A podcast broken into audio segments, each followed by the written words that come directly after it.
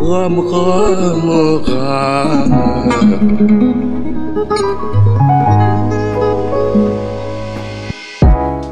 راكم مع رضا صديقي وراكم تسمعوا زيد كاس.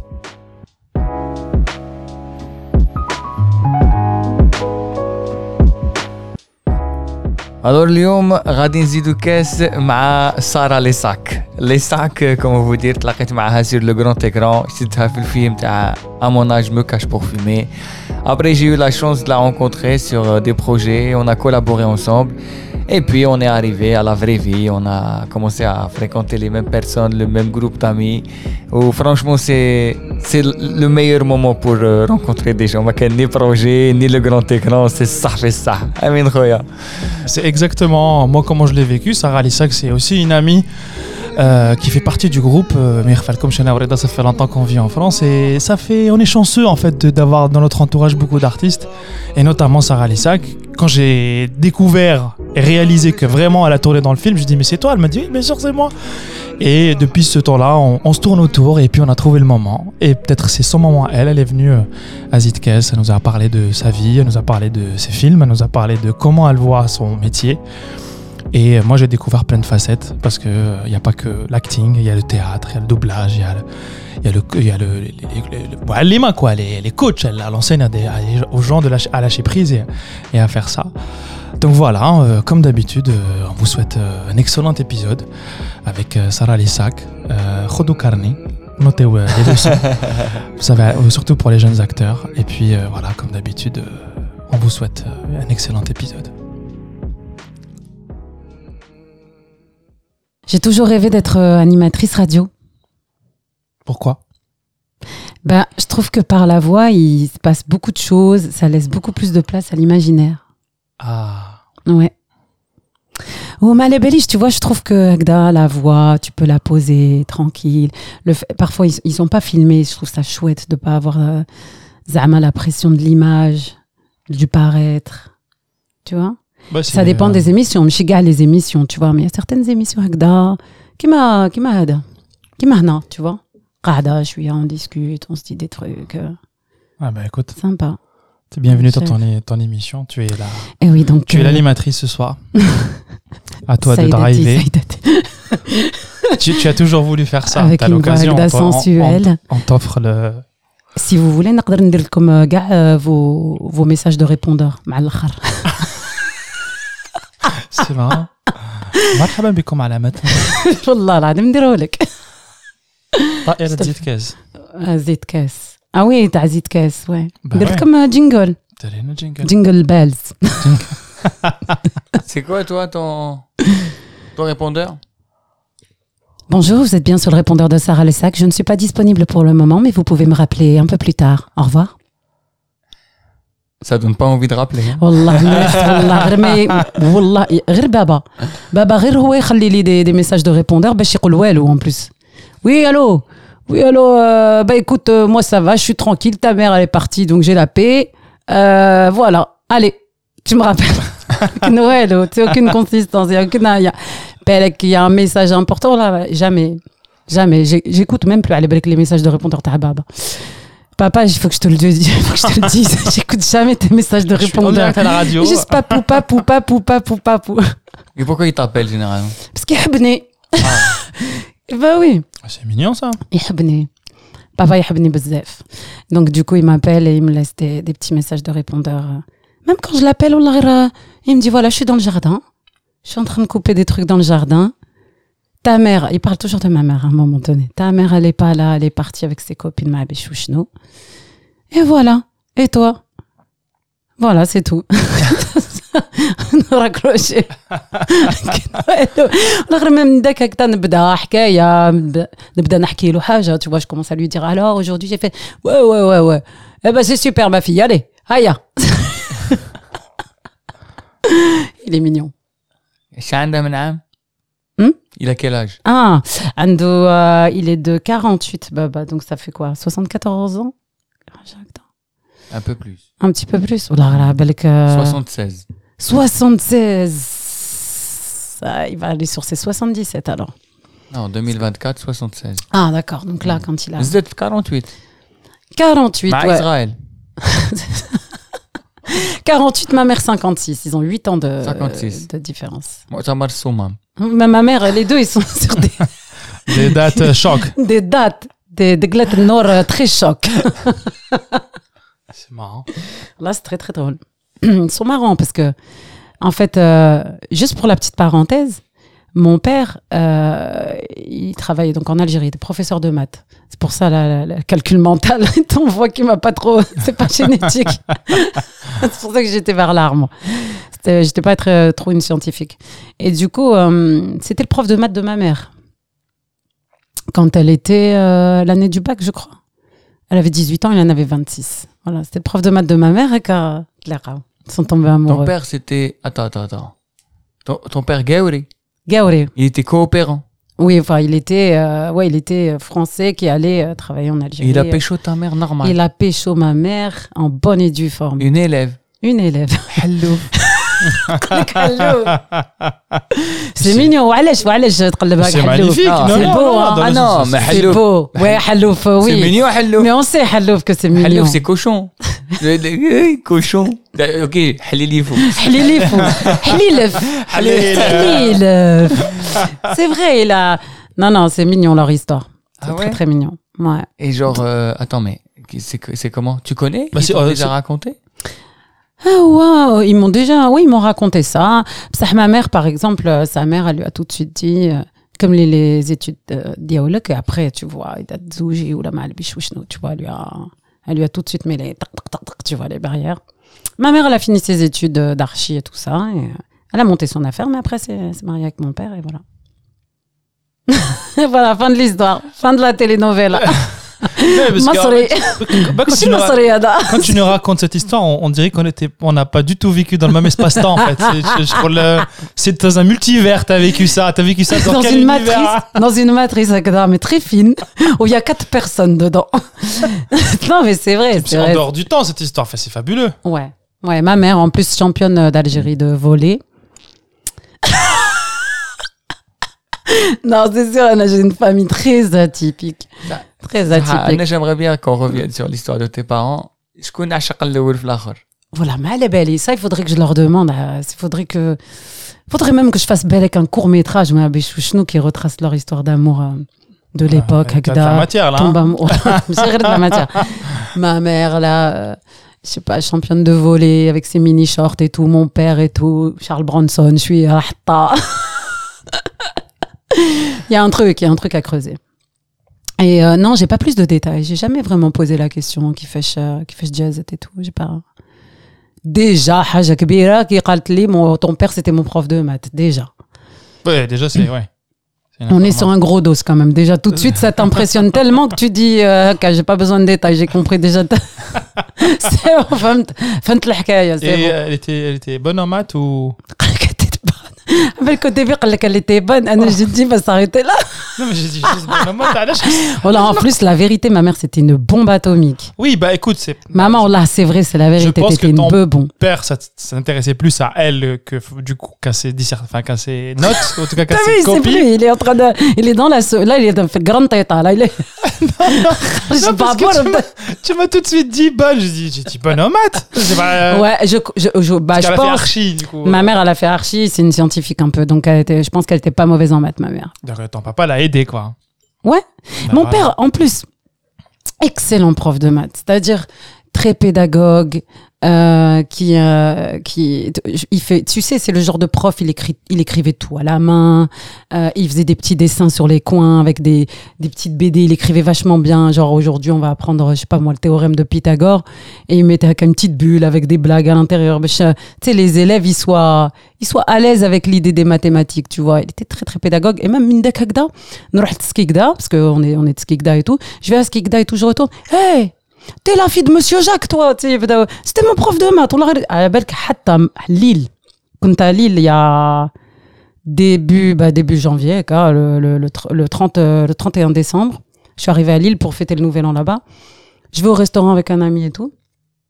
Et là, il n'y a pas une femme derrière moi qui me dit bonjour, euh, vous êtes Sarah et tout machin famous.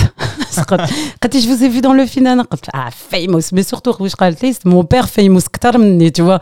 Quand ton père c'était mon prof de maths il, il était génial. Après j'ai appelé mon père en visio ma, ma, la femme et tout c'était cosmique je te jure. Bon bah papa je suis avec ton ancien élève. Oh, euh, ça va bien ouais oh c'était n'importe quoi avec le moment. Mon père il avait dépassé les frontières. Et à chaque fois on me dit que ouais il était excellent pédagogue que des gens ont commencé à aimer les maths grâce à lui. Oh, Il y a rien avec moi qu'il n'était pas pédagogue belle et que je commençais à apprendre avec lui et tout ça. Et alors, je me, prenais toutes les, toutes les vannes possibles et imaginables, des claques sur la tête comme ça. Mais t'as pas compris que c'est quoi ça et tout. Il y a qu'avec moi. C'est pour ça que j'aimais pas les maths. Parce que j'arrivais comme ça, je disais, papa, tu peux m'expliquer et tout. Il me t'es t'es une bourrique, une bourrique. Il m'appelle la bourrique, mon père. Tu vois ce que c'est la bourrique? Une bourrique, c'est une sorte de poisson, tu vois. T'es une bourrique, t'es une bourrique et tout, tu comprends pas et tout. Et après, j'ai commencé à comprendre la logique des maths et tout. Et après, j'étais là. J'étais plus, j'étais, j'étais, j'étais meilleure, quoi. Mais euh, c'est vrai que j'ai, j'ai eu tendance à pas trop, à rejeter les maths parce que j'arrivais pas à, si ton parent, en fait, euh, je sais pas, enseigne une matière, c'est marrant, t'as, t'as plutôt un truc de rejet, en fait, euh, dans, dans, dans un premier temps. Après, j'ai, je m'y suis fait. J'étais pas, j'étais pas non plus une, une as des as. J'ai jamais vraiment été une scientifique, mais euh, j'étais plutôt, euh, j'étais plutôt littéraire, moi. Le théâtre, c'est venu très très vite euh, dans ma vie. Donc, euh, Mais c'est vrai que les maths, si tu piges, en fait, c'est cool de mettre en application les, formules, les théorèmes et tout. C'est cool de. Il y a un truc qui est quand même qui est quand même bien foutu dans les maths. Ah. C'est un truc qui est con. Il y a un truc flémate qui m'a toujours intrigué. Je me suis dit, je vais lire un bouquin sur le Rubik's Cube un jour. Clac, clac, clac, clac, clac. Au moins une face, une face baïda, tu vois, commencer par le commencement. tu vois. Au moins une, tu vois, je sais pas, pour la dignité humaine, tu vois. Pour être un peu moins con, mais euh, voilà, c'est un de mes buts prochains dans un futur, euh, un avenir euh, proche. proche. Et, du coup, donc, t'as arrêté les maths très tôt. Au théâtre, très tôt, t'as commencé. Ouais, j'ai fait, j'ai fait quand même une, un bac euh, économique et social où il y avait quand même encore euh, vachement des maths à fort coefficient. Et j'ai réussi à avoir euh, mon bac avec euh, 10,5 et une mention pitié. Vraiment la mention de pitié, quoi. Je revenais de Mayotte et tout ce que j'ai vécu à Mayotte et tout. Ça, c'est encore un autre pan de l'histoire.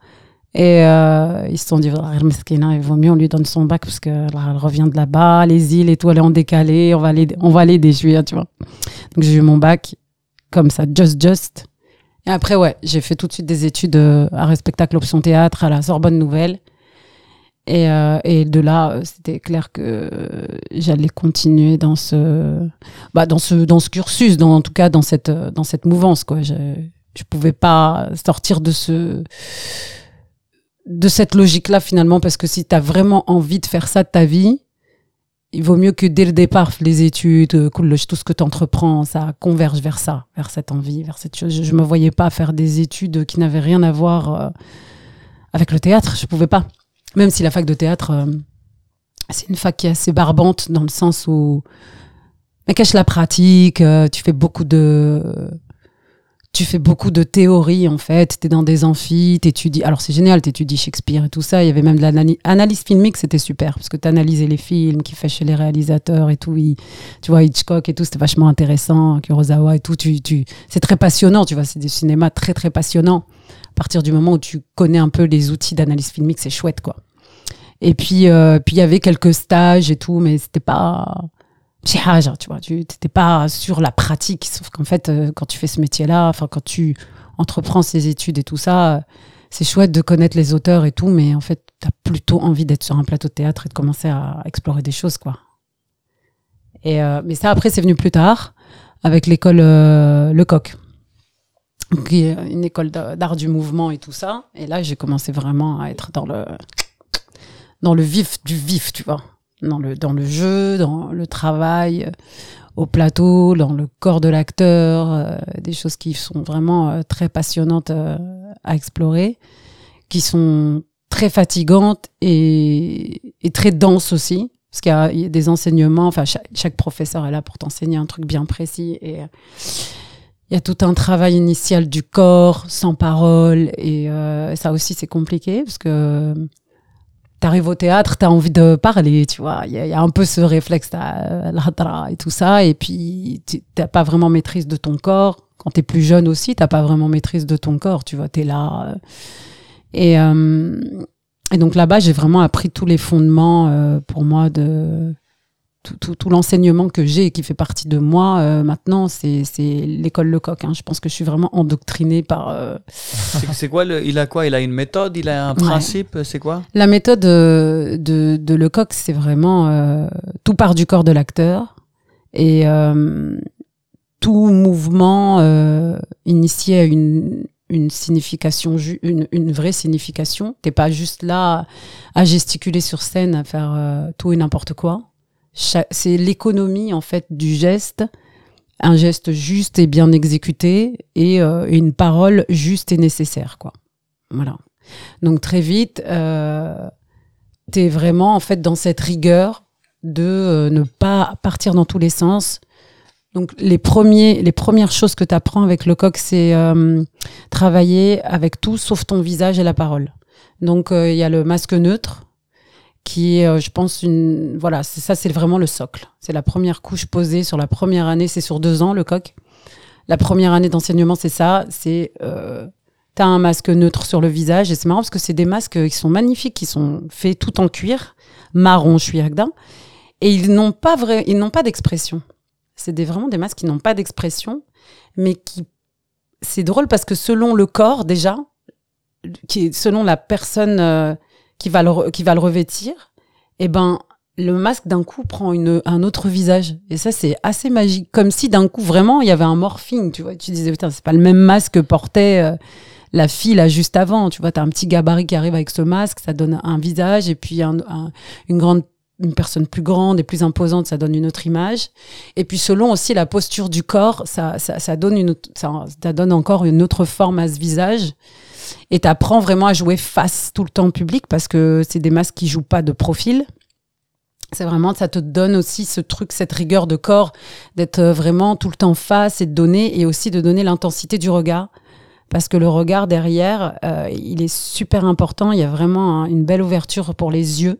Et il faut donner et bien adresser le regard. Et du coup, là, enfin, au niveau de la bouche, c'est vraiment. euh, Il y a une forme de bouche, mais tu ne peux pas parler. Juste respirer, quoi.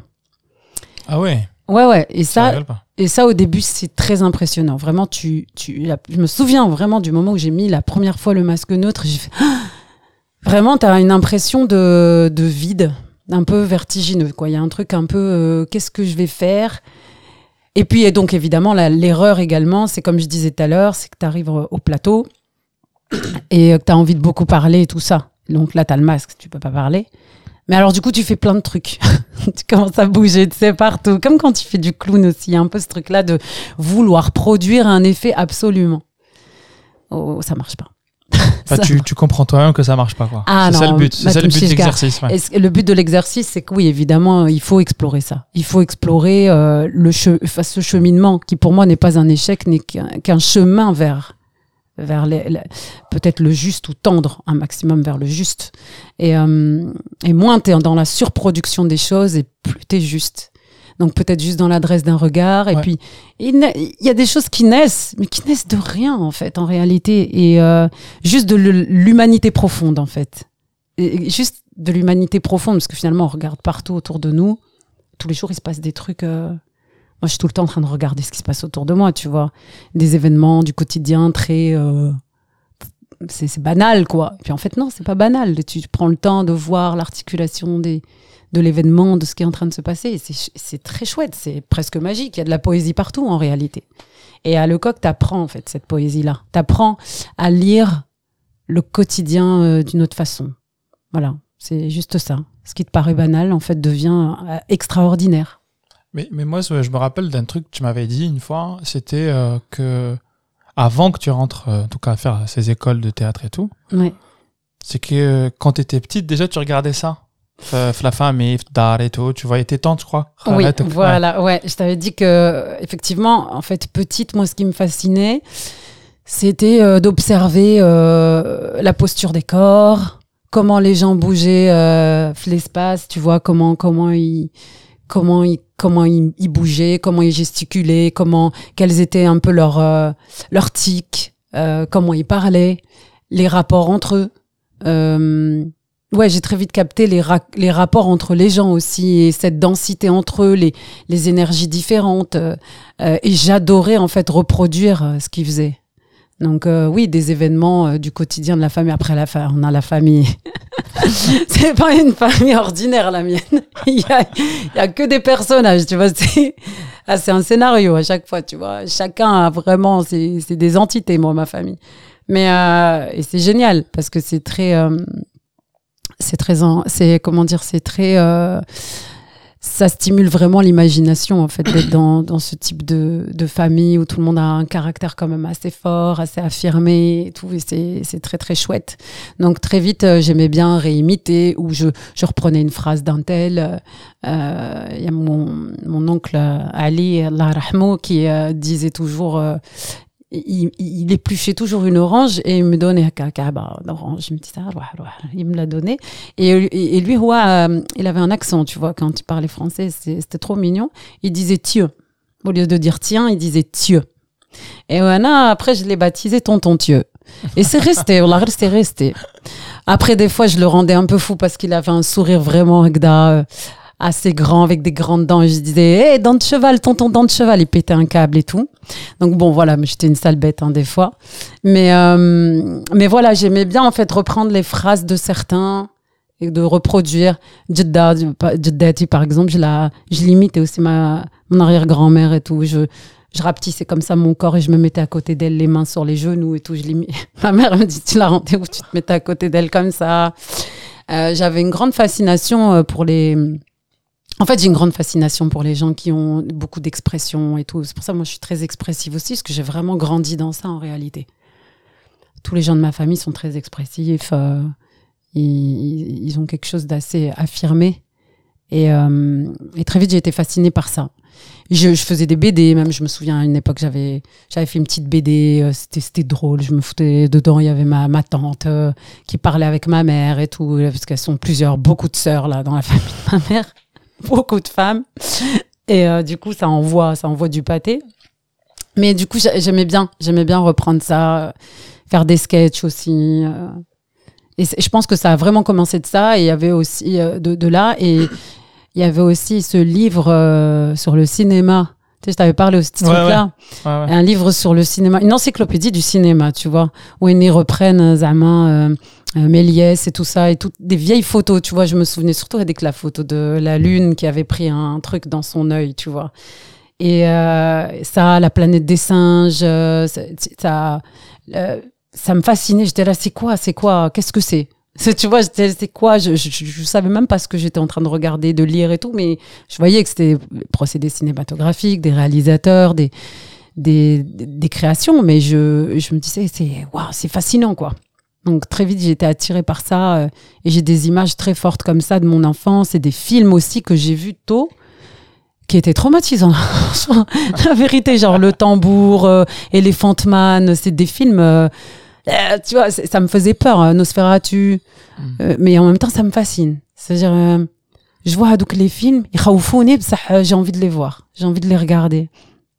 Euh, pareil, euh, tous les films Bollywood qu'on avait aussi, euh, les Bollywood, ça n'arrêtait jamais. Et ils sont très expressifs, tu sais, quand ils, ils dansent, ils chantent et tout. Ils- Ouais, t'en Pareil, prends- T'en prends plein la gueule, ce film. T'en prends. Ouais. Ah oui, Wallah, je te jure, ça, ça enchaîne et tout. Euh, les Masri aussi, tu vois, quand tu regardes certaines séries, ils sont très expressifs en réalité. Tu, tu vois, on, on baigne quand même dans un. J'ai le souvenir Agda, de mon enfance d'avoir baigné vraiment dans des choses très fantasmagoriques, tu vois. Et j'ai toujours été fascinée par ça, un peu le. Quelque chose qui pourrait frôler un- presque le monstrueux, tu vois. Parfois, euh, il y a un peu de ce truc-là. J'adorais j'adorais Nina Hagen, tu vois. Nina Hagen, euh, c'est une chanteuse d'opéra et tout, mais qui faisait des, une musique très, euh, très, très folle, quoi. Puis elle poussait des notes et tout comme ça. Et elle avait un visage très expressif, un maquillage très affirmé. Voilà, moi, c'est, j'ai vraiment baigné là-dedans et tout. Donc, il était clair que dans ce que j'allais interpréter et tout, il y allait avoir quelque chose de poussé, d'affirmé comme ça. Et je pense que les coques, le coq, les enseignements comme ça m'ont permis, en fait, de, de canaliser ces énergies-là de les mettre vraiment au service, tu vois, au service de mon jeu, d'essayer de canaliser, parce que je sais que je suis quelqu'un de très expressif, je suis très push-push, tu vois. Mais c'est vachement intéressant euh, avec ton parcours de voir que tu peux euh, finalement euh, ça au lieu que ce, au, lieu que ce soit un truc qui te desserve, ça finit par être un truc qui est une vraie force, tu vois. Mais tu mets du temps à la à l'apprendre. Parce que la vie c'est un peu une survie en fait, la vérité. Moi je suis j'ai toujours une espèce de truc d'étincelle, je suis un t'as la survie euh, même je suis sur un plateau, il y a une idée de survie, une idée d'être là, une idée d'être présent, d'être vivant. Et, euh, du coup, tout ça, c'est des outils très très forts pour pouvoir le faire. Mais à la fois, euh, ça peut te desservir aussi, quoi.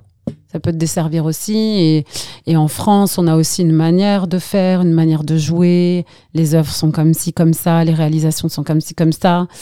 Euh, on n'est pas aux States, quoi. Voilà, on a, il y a un côté aussi où il faut se, c'est, c'est un peu plus académique, c'est un peu plus, c'est un peu plus, euh, c'est un peu moins. Voilà, on va dire, c'est pas plus, c'est moins. Mais ça veut pas dire moins dans, moins dans le travail. C'est, euh, il y a quelque chose un peu de, qui sort pas trop de l'ordinaire. Voilà.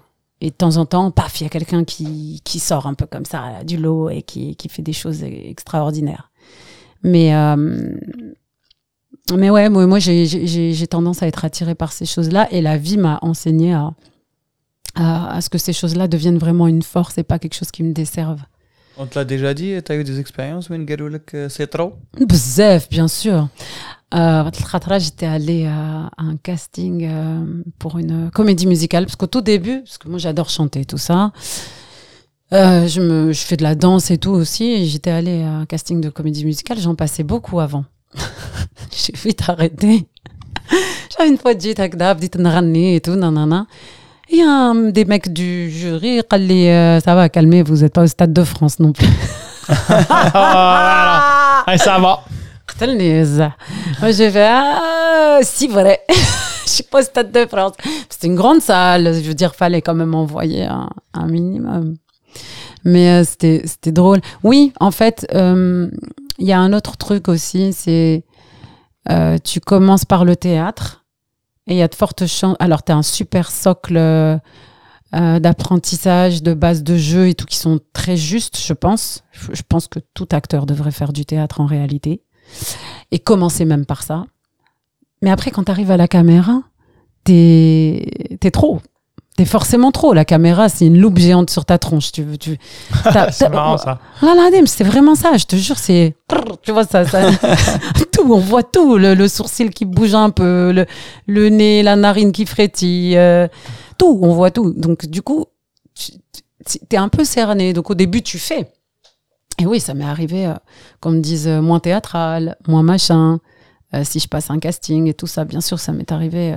Mais je pense que je suis pas la seule, je suis pas un cas isolé. Après, le théâtre, il a un peu bon dos. Tu sais, Zama, dès que tu fais un truc, je suis à. Je suis à. Haja, face caméra, on te disait c'est un peu trop théâtral. Allez, laissez le théâtre tranquille. Ne mettez pas ce que je viens de faire là, qui est une poubelle dans, le, dans, la caisse des. Ah, j'en ai mis sur, il me fait le mos. Exactement.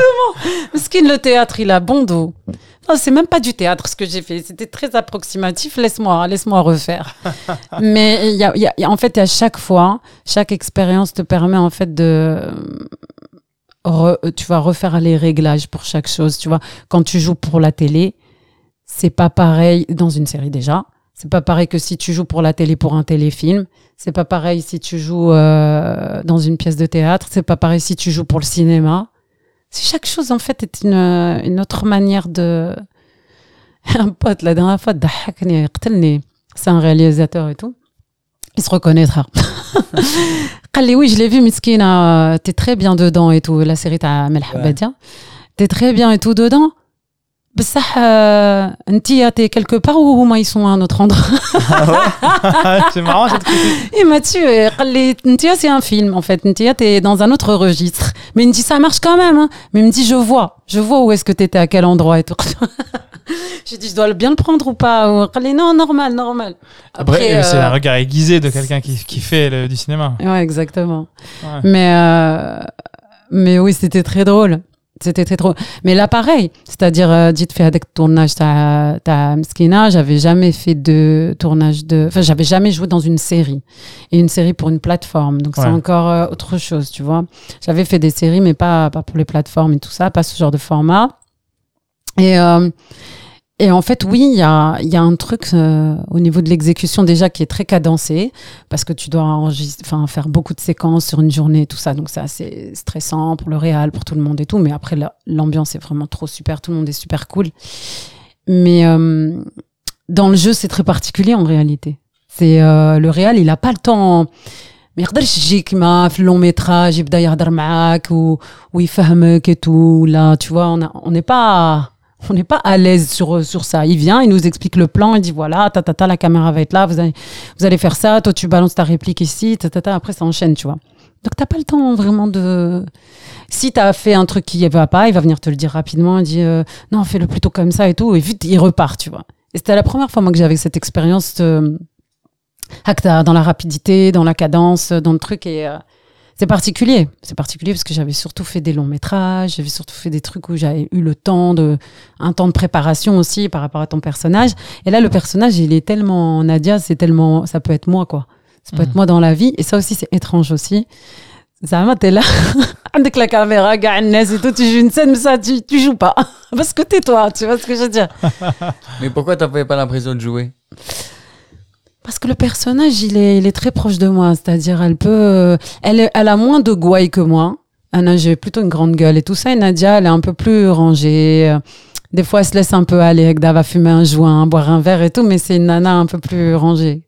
Et, euh, et du coup, moi, moi, je ne bois pas, je fume pas, mais j'ai un côté plus rock'n'roll que Nadia. Donc, euh, il a fallu canaliser un petit peu mon énergie. Mais après, elle est un peu différente de moi. C'est-à-dire, les gens m'ont dit, bah, Zama, on a l'impression que c'est toi à l'image. Kalouli, oui, euh, c'est, c'est toi, mais en même temps, c'est pas toi. Tu vois, il y, a- des petites différences.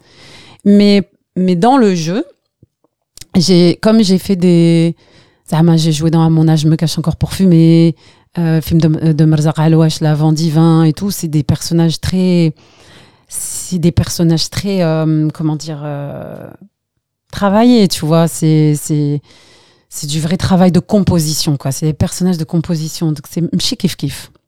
T'as des trucs, des fois, t'as, on te choisit vraiment pour, euh, pour, euh, moi, je pense que, voilà, Nadia, je correspondais, en fait. C'est, voilà, tiens, c'est, elle, Nadia.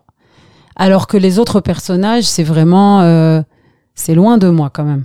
Il y a du transformation euh, physique et, et les, les costumes et tout, c'est pas, c'est pas moi dans la vraie vie, quoi.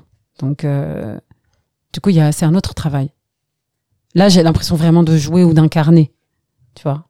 Et ça veut pas dire que je joue pas quand je suis Nadia. C'est Mhm. juste que c'est peut-être euh, un petit peu plus euh, fluide, tu vois, un peu moins, un peu moins dans le truc de concentré. T'es concentré quand parce que c'est des, c'est, hum, كاين بزاف les scènes où رانا كاع هنا كيما هنا tu vois قاعدة elle va dire un truc toi aussi et tout tu- il faut un petit peu tu vois chorégraphier le truc ou là synchroniser les choses la caméra qui va passer là et quand elle passe là tu vas dire ça Euh, voilà c'est des choses euh, c'est plutôt là qu'il y a du travail pas forcément dans l'interprétation euh, en elle-même et, et toi, généralement, tu préfères quoi? Tu préfères les personnages proches de toi ou la composée? Composer, composer, salade composée. Moi, j'aime bien les deux, évidemment. Enfin, c'est c'est agréable aussi d'être juste soi et de se dire, euh, ouais, c'est cool, tu vois. Mais euh, j'ai quand même une préférence pour la composition. C'est là, il y a plus de taf. C'est là, tu t'éclates. Il y a plus de taf. Et je crois que, Je crois que j'ai beaucoup plus plaisir d'ailleurs dans la préparation. Zama, le réalisateur, il dit, voilà, le personnage, il est comme ça, comme ça, comme ça, comme ça. Euh, chaque réalisateur travaille d'une, enfin, chacun a sa méthode de travail. Mais euh, c'est vrai que j'aime bien savoir qui est mon personnage et tout ça. Et surtout, quel est son vécu.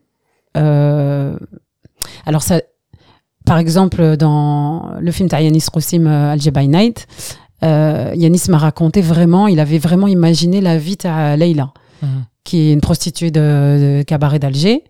Et du coup, euh, il m'a raconté plein de trucs, tous ses traumas et tout. Donc, un an, fait avec, euh, fait avec le waqt, j'avais vraiment incarné, j'avais tout noté, tout, tout, tout, tout, tout, tout, toutes ces histoires. Et j'ai repris des, des, des morceaux de, ses- de son histoire, de ses traumas notamment parce que je suis un peu le truc un peu acteur studio euh, alors j'ai pas besoin de vivre la situation par exemple je sais pas le personnage a été violé ou la agressé et tout t'as pas besoin de vivre une agression t'as euh, ça je te plus ressentir ça voilà c'est ça ça se voit à la caméra bien sûr mais par contre je crois fort en la mémoire du corps et euh, et, et, le cerveau et tout ça, de le persuader des choses. Et je pense vraiment qu'à un endroit, inconsciemment, ça joue. Ça joue malgré toi.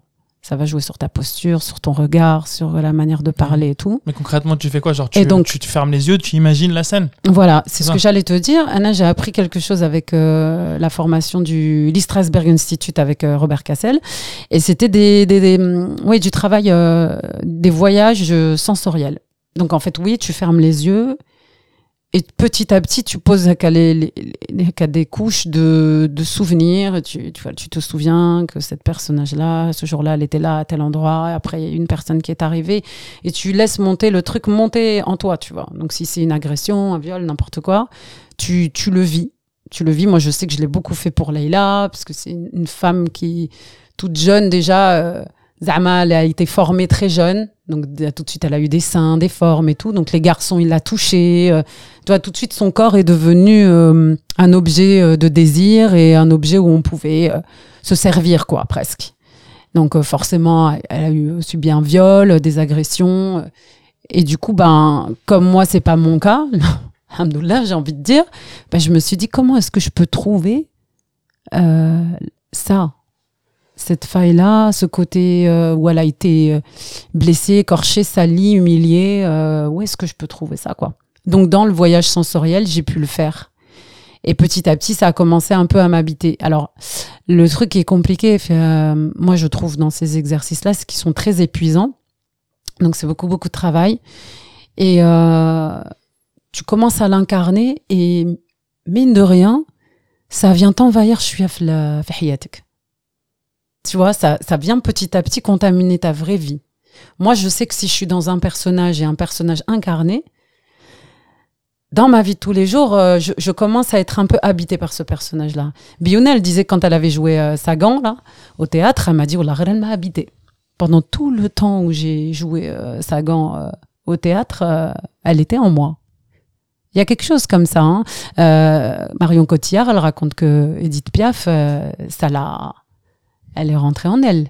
Mais on parle même pas d'esprit ou là de zama, je sais pas. De... Skuna. Skuna. Schizophrénie. Schizophrénie. non, non, on parle même pas de ça. On parle juste de d'un personnage. Alors en plus, bon, Sagan, Edith Piaf, c'était voilà, c'est des entités quoi. Il y a un truc comme ça qui vient un peu de posséder. Le mec du Joker aussi, euh, c'est euh, Joaquin Phoenix. Il raconte qu'il a été, il a été fauché quand même par euh, par ce personnage. Donc euh, regarde Johnny Depp, miskin, euh, à partir de Jack Sparrow, il a joué que du Jack Sparrow. راح فيها مسكين Ça- ولا ولا صح شلاق Même dans la vraie vie. Voilà, devenu un schlag fait dans la un gars, vraie un vie. schlagos dans la vraie vie jusqu'au. مسكين Skin. Miskin. Et comment tu fais pour gérer l'après Euh, non, en fait, ça va si tu veux. Mais, euh, mais c'est vrai que tu vois, avec le personnage de Leïla, c'était très spécial. On, allait, on a fait beaucoup d'immersion. hein. J'ai été à Alger, ça faisait 19 ans que j'étais pas retournée à Alger. C'était très particulier pour moi. Il fallait que j'apprenne euh, Drja, tu vois, en plus. Le langage tahom et tout, tu vois, vraiment de ces femmes-là qui est particulier, une manière de s'exprimer qui est particulière. On allait dans les cabarets et tout, on n'arrêtait pas, tu vois, tout le temps en immersion et tout. euh. Moi, j'étais en mode destroy, hein, la vérité. Hein. Destroy. Mais en même temps, ça allait avec le personnage. Ça allait avec le personnage. Il fallait qu'elle ait... Il fallait que je vive des trucs hakada, un peu dans le quotidien pour, euh, pour, euh, pour que ça vienne aussi un peu m'atteindre et me pousser euh, en dehors d'un certain confort aussi, tu vois. Par exemple, euh, s'il m'avait foutu dans un hôtel, un hôtel 4 étoiles et tout, j'aurais pas kiffé. Là, j'étais dans, dans, euh, dans un appartement et tout ça, mais j'aurais pas kiffé parce que, en réalité, euh, fallait que je sois un peu confrontée à un truc euh, vraiment du quotidien, Alger, aller, tu vois, être dans les salons de coiffure, euh, parler avec les filles, euh, aller dans les cabarets le soir. euh. mais euh, t'en sors en fait, t'en sors, mais c'est vrai que pendant le travail, c'est très très très très très éprouvant. Mais je sais que le jeu en vaut vraiment la chandelle. Mais, mais moi, j'ai toujours un, un truc en moi, euh, de l'ordre, comme je disais tout à l'heure, de la survie. Je vais jamais me laisser dériver euh, jusqu'à me faire du mal, euh, jusqu'à prendre des risques non plus pour un rôle. Tu vois? Euh, Je parlais de ça avec euh, des gens, là, des amis comédiens il y a deux jours.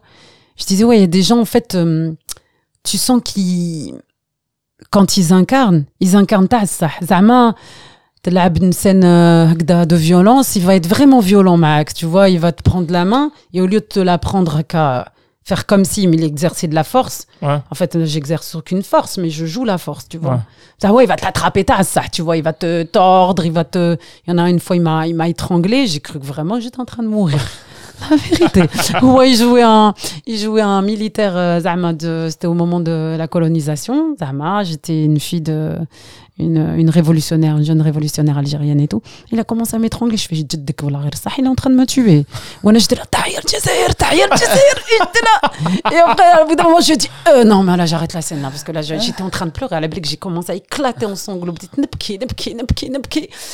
Et euh, je me souviens, la, mette- euh, la metteuse en scène a dit C'est dommage, c'était bien et tout. Je Mais j'étais en train de mourir, t'as ça. hein. Je te dis la vérité. euh, Je, je, je, je- Là, on n'a jamais le théâtre, mais quand même, tu vois, pas au point de, de me prendre des coups, t'as ça et tout. Tu vois, je. je- chaud, hein Ouais. bah ouais, la frontière est fine. Hmm. En réalité, la frontière est fine et c'est comme quand tu joues un personnage, la frontière est très fine. Bah, et d'ailleurs, juste la petite anecdote qui qui l'a Nour. Nour, c'est une, c'est euh, dans le film de euh, Mirza Washla euh, de Rih Rabbani, Vendivin. C'est avec mon pote là, Moha. On a joué dans ce film-là. Euh, elle avait un truc un peu vrillé, la fille, parce qu'en fait, elle venait.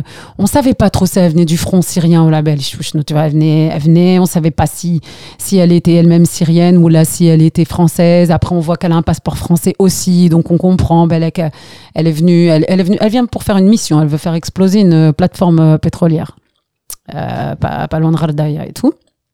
Et en fait, ce personnage, Nour, en plus, qu'on a, Tu vois l'ambiance, ouais, ouais, je vois très bien. Tu vois l'ambiance, mais que je il n'y a pas de bruit. Mais que je garde un bruit, c'est très bizarre. C'est l'ambiance, elle est, elle est super belle, tu vois. Mais vraiment. la hein. On était tous euh, dans une grande maison, chacun avait sa chambre et tout. Euh avec juste une porte, donc les portes de bois, car, euh, on mangeait, on mangeait tous ensemble et tout. Après, chacun allait dans sa petite, euh, dans sa petite cellule, comme ça, avec des petites fenêtres. C'est pas des fenêtres, c'est des trous. Mais euh, très intéressant aussi. C'est-à-dire, euh, il a eu raison de nous mettre euh, tous dans cet endroit-là, d'être euh, immergés dans cette ambiance. Si on avait été à l'hôtel, à Caf Centre Timimoun, ma fille, tu vois, Mm. là, il fallait vraiment se mettre dans cette ambiance-là. La maison dans laquelle on tournait, et en fait, il y avait la maison dans laquelle on vivait. Tu marches à quatre, tu le jardin, tu traverses le cas, hop, la maison dans laquelle tu tournais, elle était là. Tu vois, donc si tu voulais répéter, t'allais dans la maison, t'immerger, tu pouvais, tu vois. Et je me souviens d'un soir, la rira- trrr, j'ai brillé. j'ai brillé. جاتك نور في الليل. Ah, Jetni Noor. Coucou Sarah. Parce que Noor, Noor, elle est venue, elle a fait toc, toc, toc. J'existe vraiment. Ah, je te jure, j'étais, j'étais trop mal. À la belle, le, le coach, là, Latif, d'ailleurs, il va, et s'il entend ça, il va mourir de rire. Ils étaient tous en train de me chercher. Allez, où Sarah, allez, où. Putain, j'étais là. Ouais, je m'étais mise dans un petit coin, dans une remise. Tu avais envie d'aller à la plateforme pétrolière? Non. T'imagines? J'avais envie de faire la mission. Non, non, non. Je, non, je sais pas. Je me suis sentie un peu mal, un peu, tu vois. Et je me souviens en plus, d'ailleurs, les gens, ils me disaient, c'est marrant parce que qu'il y a une sorte décalage entre toi et Nour, parce qu'il y a Taksh. C'est une fille euh, très militaire, même dans son exécution et tout. J'avais travaillé un truc très militaire dans mon corps et tout ça. Je, c'était pas mon corps. Et du coup, euh, j'étais Sarah, Agda, détendue. En plus, c'est vrai, c'est vrai, ça contraste, tu vois. Et d'un coup, je mettais, je mettais le hijab et tout. Et, les gens, là, ils me parlaient même plus. Parce que j'avais une tête, t'es tellement austère, chérie, on va pas t'approcher. Là, on va pas t'approcher. Et donc, du coup, ce soir-là, ouais, il m'a regardé, il a fait. Oui, Sarah, qu'est-ce qu'il y a? Je te marque. je suis. Non, je rigole. je suis lourd. Non, non, c'était, j'ai fait, je sais pas, là, je sais pas, t'as pris un truc, ou c'est quoi, qu'est-ce qui se passe? là, non, j'ai juste mangé le couscous au chameau. j'ai rien. Ça, euh, question, point de sourcing. Ah. Tu, as dit, donc tu as fait quoi Tu as fait beaucoup de tournages là, Tu as fait euh, Alger by Night. J'ai fait Alger by Night. Et à mon âge, je me cache encore pour, encore pour fumer. On a tourné en Grèce. Ok, et? Et, euh, c'est tout. Et c'est tout. En fait, et tu as dit que quand tu as fait Alger by Night, ça faisait mm. 19 ans. Que j'étais pas retournée à Alger. Ah, et du coup, donc tu fallait que tu En fait, Anna, Anna, je suis née euh, Fiskikda et j'ai grandi jusqu'à l'âge de 11 ans. Après, on est parti au moment des décennies noires. Et j'étais pas. Quand je suis retournée à Skikda, c'était après 17 ans. J'étais pas retournée avant. Donc, tu es en train de me dire que tu as appris la langue ou le Jazair à travers que des films? À travers Laila que... Exactement. Que des rôles choc. Ah ouais. Ouais. Que des rôles choc, parce que même le rôle تاع ما cache pour fumer. Des rôles chocs. Divorcé, تخلصت من هربتي الحمام من لا ديس- طلع هربتي من لا ديسيني نوار راترابي في السينما Voilà, exactement. على بالك en plus l'histoire هذيك الحكايه نتاع Alger by Night c'était très euh, parce qu'Anna franchement la vérité qui quand on est parti d'Algérie tout ça euh, l'Algérie elle reste vraiment في قلبي tu vois c'est un écrin je même ça حتى je suis plus algérienne que, que certains algériens C'est sûr, il y en a qui me disent que l'Algérie, c'est bon, allez, il n'y a pas de problème et tout. Je fais non, mais quand même, on a plein de trucs à raconter et tout ça. On doit prendre soin, on doit faire attention à ça et tout. Même notre langue, bon, après, j'ai pas un, j'ai pas un Algérien parfait, tout ça, mais je trouve qu'il y a un truc quand même à garder et tout ça. Donc, euh, c'est- mon corps, il est toujours resté là-bas et artistiquement encore plus. C'est limite nécessaire, enfin plus que nécessaire pour moi. Encore une fois, avec cette idée encore derrière de survie, tu vois de, de soubresaut de survie, de se dire je veux parler de l'Algérie, je veux, je veux être là moi aussi, je veux, je veux faire partie du truc quoi. On a besoin de ça. Et euh, donc je suis partie de euh, euh donc pour Alger by c'était particulier parce que hna euh, on était allé pendant un an ma baba à, à Alger parce que ouais, il enseignait à Descartes. Ma mère elle, elle était restée à Skikda pendant un an et mon père euh, mon frère et moi on était à Alger et tout ça. Et euh, et il y avait vraiment les prémices à la décennie noire. C'était en 94, je crois. Déjà, ça commençait à devenir flippant.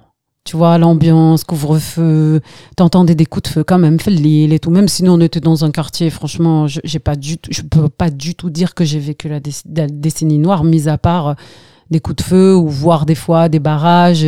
Mes parents, au moins, ils l'ont vécu peut-être un peu plus que moi, parce qu'au moins, ils ont, ils ont été dans des barrages, des trucs chelous et tout. Mais euh, moi, je l'ai pas vécu directement, mais je l'ai vécu dans mon imaginaire aussi d'enfance, quoi. De quelque chose de très oppressant, qui fait, qui fait quand même peur. Donc, on, donc je gardais un souvenir à assez effrayant, la vérité, tu vois. Et surtout l'île à Alger, tu vois, la nuit, ça faisait vraiment peur. Donc, quand j'ai, c'est une amie qui m'a dit, il y a un casting et tout. Euh, donc, j'ai été au casting de Yanis. Ça a tout de suite matché entre Yanis et moi et tout. Et après, est donc, euh, voilà, le tournage va se passer euh, en, à Alger. Donc, déjà, ça m'a fait un truc. Moi, j'étais retournée Kaskigda. Allez à Alger, en plus de ça, on va tourner que la nuit. Et là, بعدك التروماتيزم ديريكت تاعك traumatisme direct. هيا plonge, allez, ça part. 1994 Wallah, rire flashback, allez, on y retourne, vite. Non, j'ai j'ai vraiment, au début, j'ai- j'ai j'ai- j'ai eu quand même un peu peur. Mais Alger avait changé, enfin, c'était terminé et tout, mais le traumatisme, euh, voilà, ça part pas euh, comme ça. Et finalement, ça m'a, au contraire, ça a été presque thérapeutique. Il y avait une forme de thérapie au truc. Tu retournes là-bas, tu t'es là-bas que la nuit, tu découvres une ambiance. euh, un monde parallèle ah, j'ai un monde parallèle. Metaverse. Extraterrestre, monde parallèle. Ah, vraiment, mais je, c'est, le cosmos, hein. Moi, j'ai vu Alger la nuit, j'ai dit, mais ici, ils savent pas s'amuser, en fait. J'ai fait, ah non, allez en Algérie, allez dans les cabarets, vous allez voir c'est quoi l'amusement? J'ai vu des trucs. Ah ouais, c'est choc. Le choc. Tu, tu... Rien que les cabarets, c'est tout un monde. À la belle, et que je peux comprendre que des réalisateurs et tout, et C'est envie de l'underground. C'est le vrai underground, quoi. Comme les punks, les... à l'époque, les Anglais, tu vois. Quand ils faisaient les... à Manchester, Ouais. à Liverpool, c'est pareil. C'est ça. Ouais. C'est les caves, c'est les, c'est les Ouais. douves, les douves. Sans la douve Plutôt bord de mer et tout. Il y a ce truc aussi, Zahma, tu sais, je suis à Féeric, t'as le bord de mer et tout. Palm Beach et tout ça, tu sais, la journée, c'est euh, station balnéaire, les familles, euh, les enfants. Putain, coup la nuit. Tic, tic, tic, tic. tic. Tung, tung, هادي في خاطر حميد هيا Purée, t'es là c'est pas possible ça existe pas انا j'ai des anecdotes euh, des trucs fous على بالك يانيس قوسيم il était là avec son équipe je suis là bon ساره حنا نتحطوا هنا وانتيا عيشي حياتك moi j'allais au bar je me mettais au bar هكذا Euh, bon, bah, j'étais là, j'attendais, je fumais une clope et tout, je buvais un verre. euh, et hop, tic, tic, tic. Des filles qui venaient me voir, des, des vraies filles du cabaret, parce que là, on était vraiment en immersion. Je te jure, enquête exclusive. les nuits au cabaret à Palm Beach. Des, des zones très, très sulfureuses. je te jure. Et c'était drôle. Parce qu'elle me demandait, euh, je je Moi, là, ouais, je nouvelle. je. هذه تاع لامبورطاسيون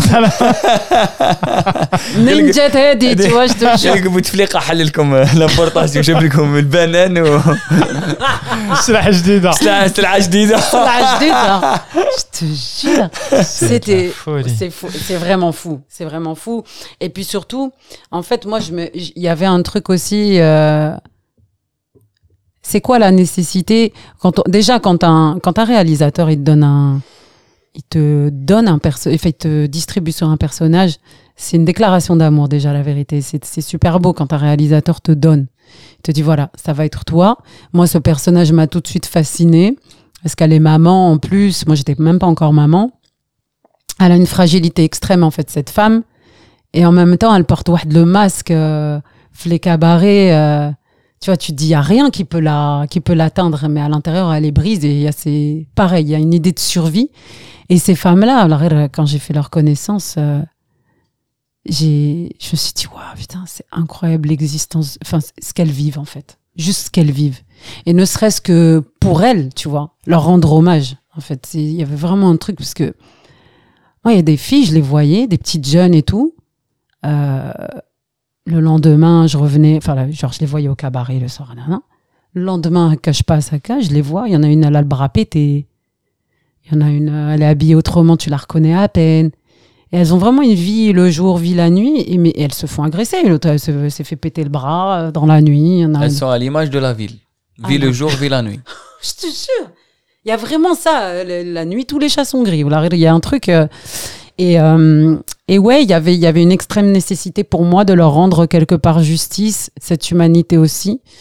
Euh, on ne sait pas, en fait, les gens, ce qu'ils ont vécu en réalité pour en venir à là. Tu vois Et ces femmes-là, c'est. Il y a différentes euh, femmes et différents parcours, mais. Ça peut être la femme qui a eu un enfant hors mariage, elle a été rejetée par la famille. Ça peut être la, jeune étudiante, Draham, euh, elle n'a pas le choix, elle fait ça. Tu vois ce que je veux dire? Il y a, différentes, euh, différentes euh, femmes qui, qui font ça. Et du coup, je me suis dit, mais en fait, waouh, c'est il y a tout un. Limite, on a, on a envie de faire un, un biopic sur juste ce personnage. C'est parce que tu as envie, as envie de- d'en savoir plus sur cette vie-là qu'on ne soupçonne et pas. Surtout que ces filles, ça aurait pu être toi aussi. Ça, mais bien sûr. En fait, tu, tu, tu peux tout imaginer et ta vie peut vite basculer. Et il y en a, euh, elles se font. euh, En fait, c'est assez fou, quoi, parce que il y a des règles quand même aussi, tu vois, au sein de. Tu sais, c'est que t'arrives. C'est un peu comme dans, je sais pas, euh, la mafia où t'as différentes hiérarchies, t'as un comme ça. Ça serait organisé. Une autre société qui serait organisée. c'est complètement une organisation souterraine, tu vois. Il y a des codes. euh, T'observes tout ça et tu fais ah ouais, en fait, c'est pas juste Zama, voilà. C'est il y a, il y a des codes, il y a une manière de s'exprimer, il y a une validation de la part de la fille. En fait, il y a des meufs, elles sont, elles sont aussi hyper respectées. hein. Genre en journée, elles sont là, ta, ta, ta, tout le monde leur parle bien. Moi, il y a une scène très intéressante à un moment donné entre euh, un, un vendeur, euh, un petit épicier, et elle va le voir et tout. Il s'appelle Hamid, ça va Hamid, ouais, ouais, ça va et tout. Il sait très bien ce qu'elle fait dans la vie. Et elle est déjà prête pour y aller, mais elle a juste un média, tu vois, un truc pour cacher sa tenue en dessous mais elle est là avec ses cheveux blonds et tout, et euh, elle lui parle. Euh, il sait, il la voit comme un objet de désir et tout, mais en même temps, il la respecte. Tu vois, il y a un truc quand même de respect. Elle lui dit ça va, je peux fumer ici. Il lui dit oui, oui, bien sûr. Et, et elle est très fine cette scène parce qu'à un moment donné, il y a la petite fille et le fils de, de la, le, le, le, buraliste, on va dire, le, le vendeur là, l'épicier, qui arrive. Et il regarde sa fille, il lui dit, il dar, parce que moi, j'étais là. Donc, tu vois, il y a un truc aussi de toi, ma petite fille, tu dois pas avoir une femme comme ça. Par contre, il garde son fils dans ses bras. Ah euh, tu vois, du coup, il lui dit, dis-lui, et tout. Le petit, il parle pas trop et tout. Je fais, et tout, tu vois. Ok, je lui dis.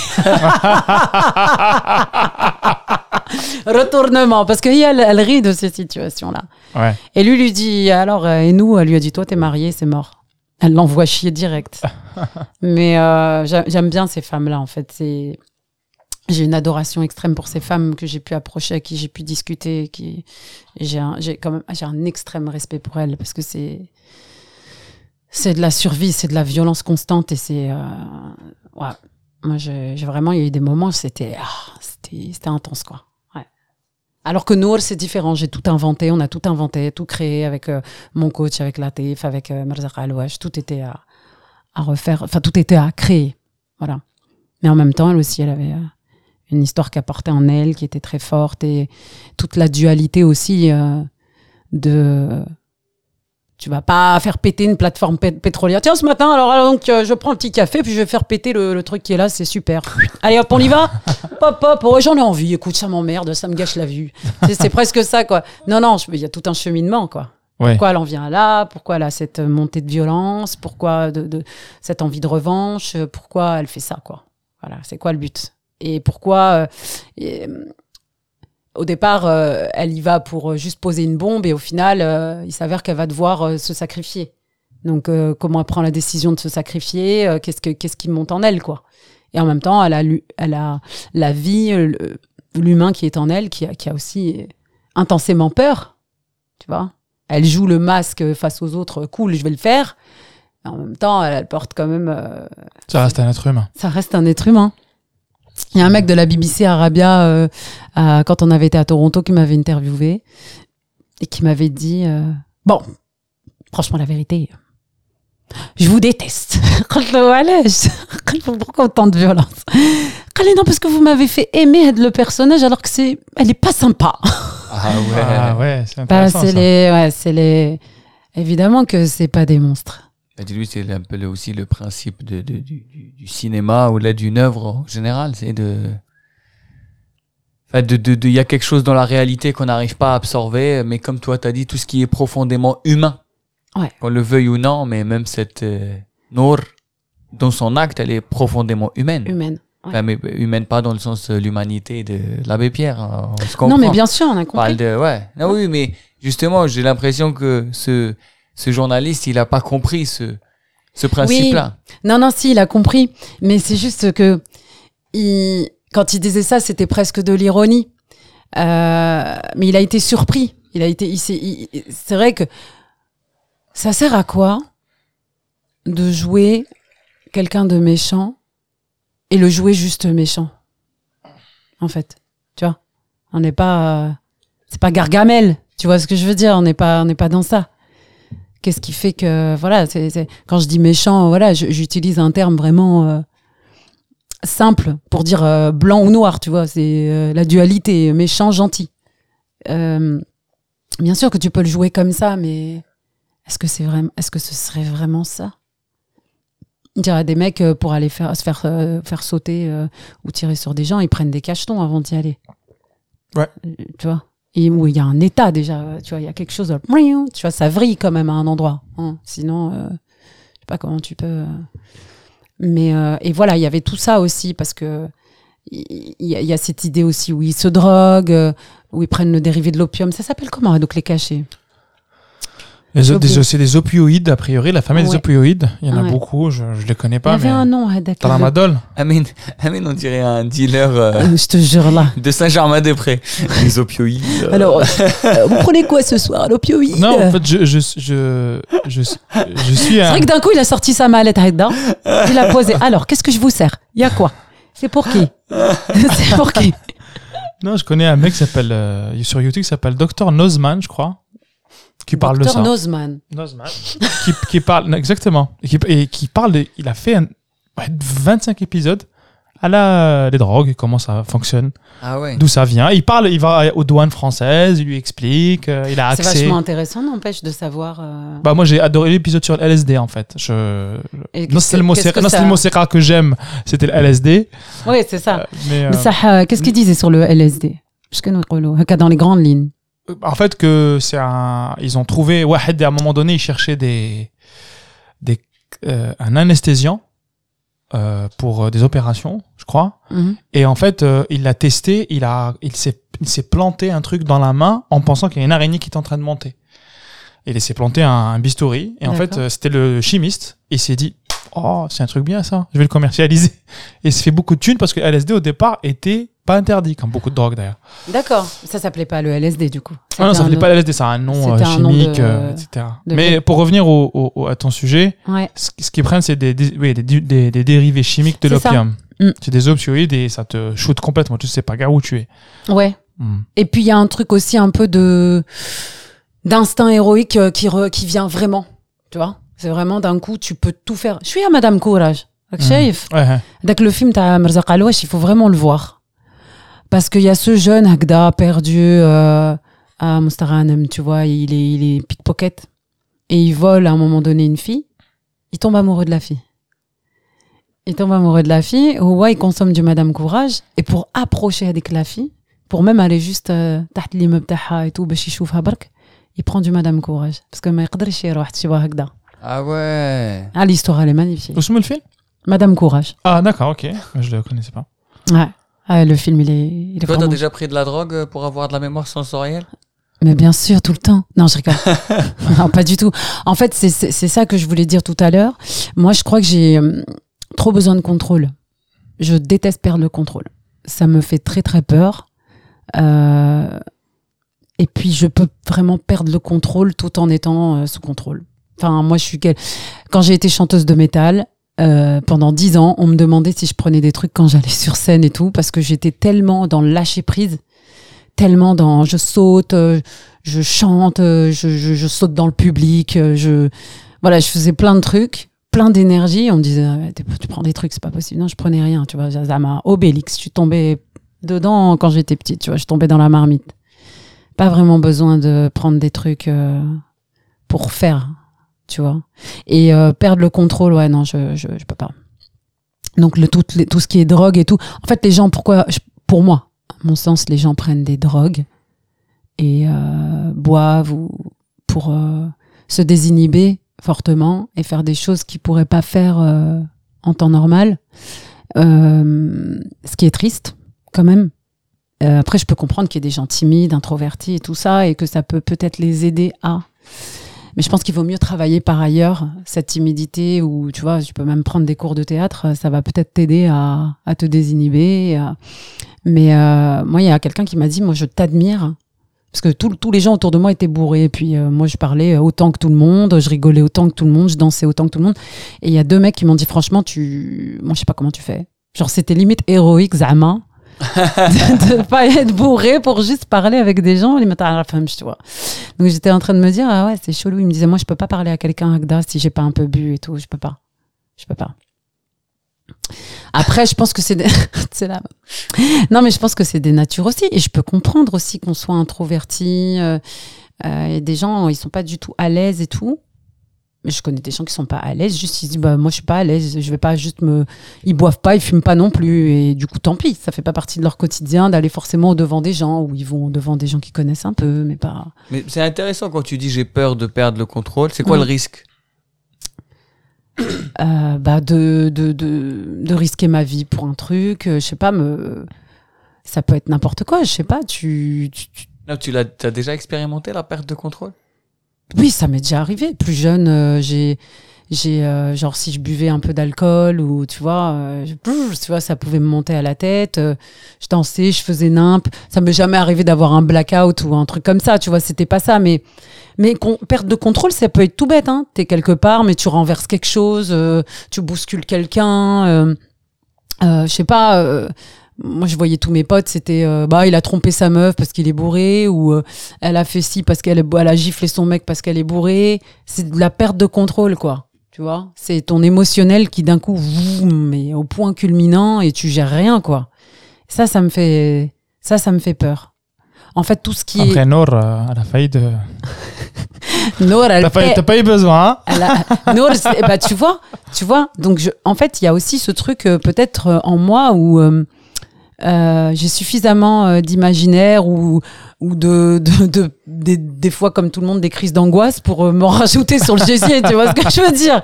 Non mais euh, allez je ne dis d'aller euh, tu vois je je vais pas m'en rajouter. C'est pour ça que petit à petit je me suis dit je sais pas, déjà les drogues, non, j'en prends pas, j'en ai jamais pris. Euh. Même, euh, tu vois, fumer une clope, bezefalia, tu vois, je fumais une clope, déjà la tête, tu sais. J'aimais bien l'effet de tirer une latte, agda, et avoir juste, euh, tu sais, l'effet de la tête qui tourne. Ça, j'aime bien, mais c'est le max. C'est le max. Après, je, j'aime pas. Ouais, j'aime pas. Mais ouais, je, pourtant, je me laisse aller, je sais lâcher prise, je sais, mais il y a quand même une petite part de moi, de moi qui parfois on me dit lâche, euh, t'es encore encore un petit peu en train de de contrôler ce que tu fais, euh, nanana. donc euh, ça tient à rien, mais euh, ouais. En tout cas, je vais pas aller vers des, des substances ou quoi que ce soit pour accéder à ça. Je travaille plutôt sur moi. Mais genre encore aujourd'hui, t'as du mal à lâcher prise? Ça va mieux aujourd'hui. On va dire que ça va mieux. Parce que, euh, parce que je me connais déjà plus, moi. Parce que je sais qu'au final, il n'y a aucun risque. Tu vois Euh, Par exemple, je vais, je vais pas avoir de mal à lâcher prise avec un réalisateur où je lui donne tout, quoi. Je lui dis, voilà, je suis là. Tu fais de moi ce que tu veux, quoi, en gros. Je, je, j'exécute. Je, là, je, je travaille avec toi et on est ensemble et tu me demandes de faire telle, telle chose, je le fais. Euh, mais euh, oui, ça peut encore m'arriver. En fait, ça peut m'arriver sur euh, euh, la vie en général, en fait, tout court. Tu sais, des fois, tu te dis, ouais, faut laisser les choses se faire d'elles-mêmes. C'est comme quand, tu vois, notre métier, c'est un peu, tu sais, c'est dur. Dès que t'es là, t'attends, allez, ça part, le projet, ce qui va se faire, il va pas se faire et tout. Là, non, t'as envie un petit peu, Zama, tu vois. euh, d'anticiper le truc et tout, de contrôler. Sauf qu'il y a des choses, en fait, qui, qui ne dépendent pas de toi. Et en fait, à partir du moment où tu acceptes que la, seule chose sur laquelle tu peux avoir un véritable contrôle, c'est contrôler tes émotions, tu vois, donc te connaître déjà davantage, c'est savoir mieux dompter ses émotions. Je pense que ça, c'est le, le truc le plus piégeant quand tu es dépassé par ton émotionnel. C'est pour ça que je faisais référence au truc de l'alcool et tout, parce que tu laisses tout, en fait, d'un coup, euh, le, bouchon de champagne, il pète, il y a tout qui part dans tous les sens, tu vois. C'est- Mais euh, tu vois, si, si on peut éviter ça, c'est quand même pas mal, hein, en société. mais euh, mais c'est vrai qu'il y a, il y, a, il y a ce truc euh, un petit peu de... Où avec le, le temps, j'ai appris que bah déjà, tu tu peux pas contrôler ce que pense l'autre. T'as pas vécu ce qu'a vécu l'autre. Tu peux pas avoir de de contrôle sur ce qu'il est, sur comment il va réagir. Sinon, tu es dans la manipulation et tu es en train de déjà d'essayer de le guider vers... Ça, je le fais avec mon fils, franchement, la vérité. euh, je le fais un peu avec... J'ai euh, envie de faire une petite dédicace quand t'as dit ça. Ah, qui- Un mec de Skikda qui nous écoute. Vas-y, continue. Mais euh, tu vois, le, le truc de la. Tu sais, où tu essaies un peu de guider la personne comme ça, où là, tu es dans un débat, euh, la personne, elle pense comme ça, et toi, tu penses comme ça. Bah, en fait, euh, elle pense ce qu'elle veut en réalité. Tu vas pas passer ton temps à essayer de convaincre les gens de ce que tu penses toi. Si j'en suis venu à penser comme ça, c'est mon vécu, c'est les mon éducation, c'est mille et un paramètres qui font que je- j'en viens à mon expérience personnelle qui fait que j'en viens à là.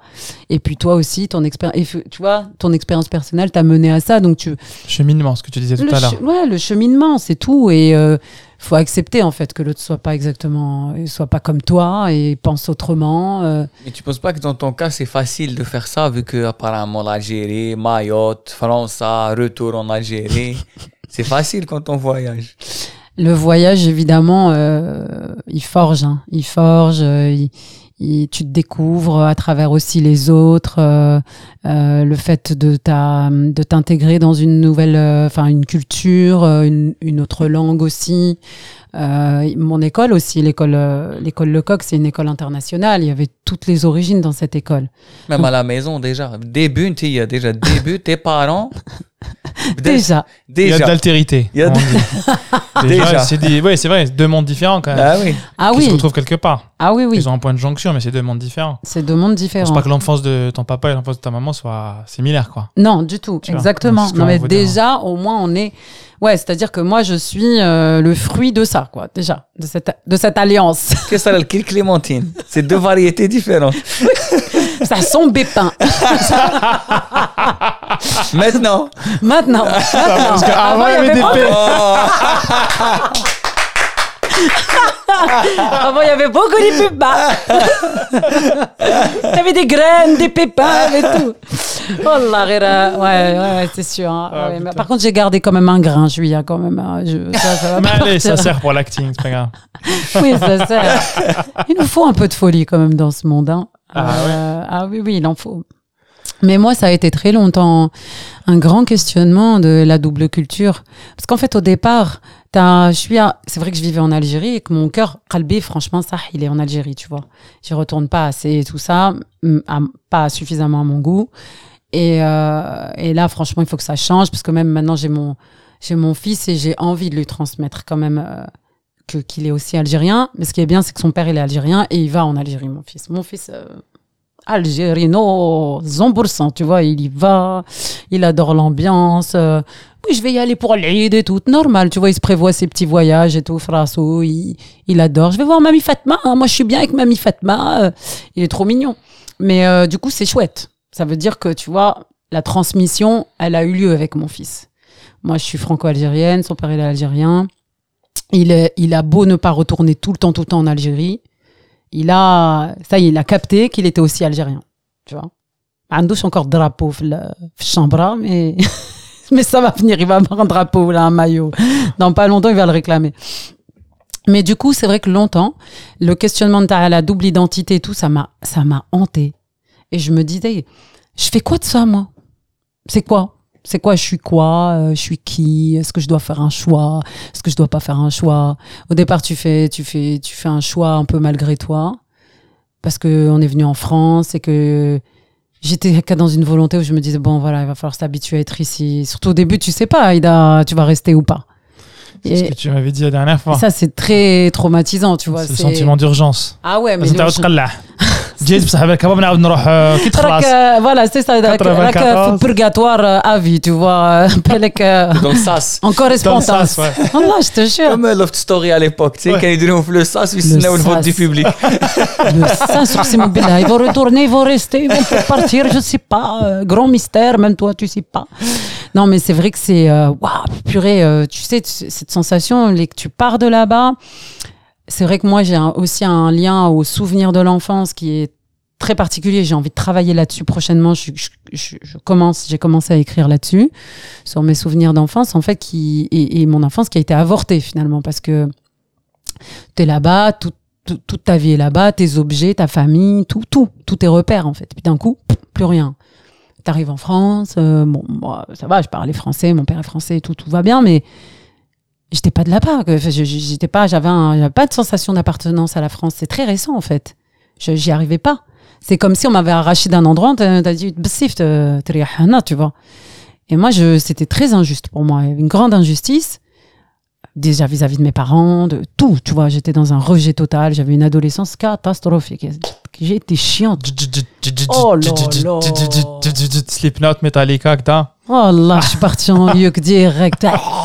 gothique et tout.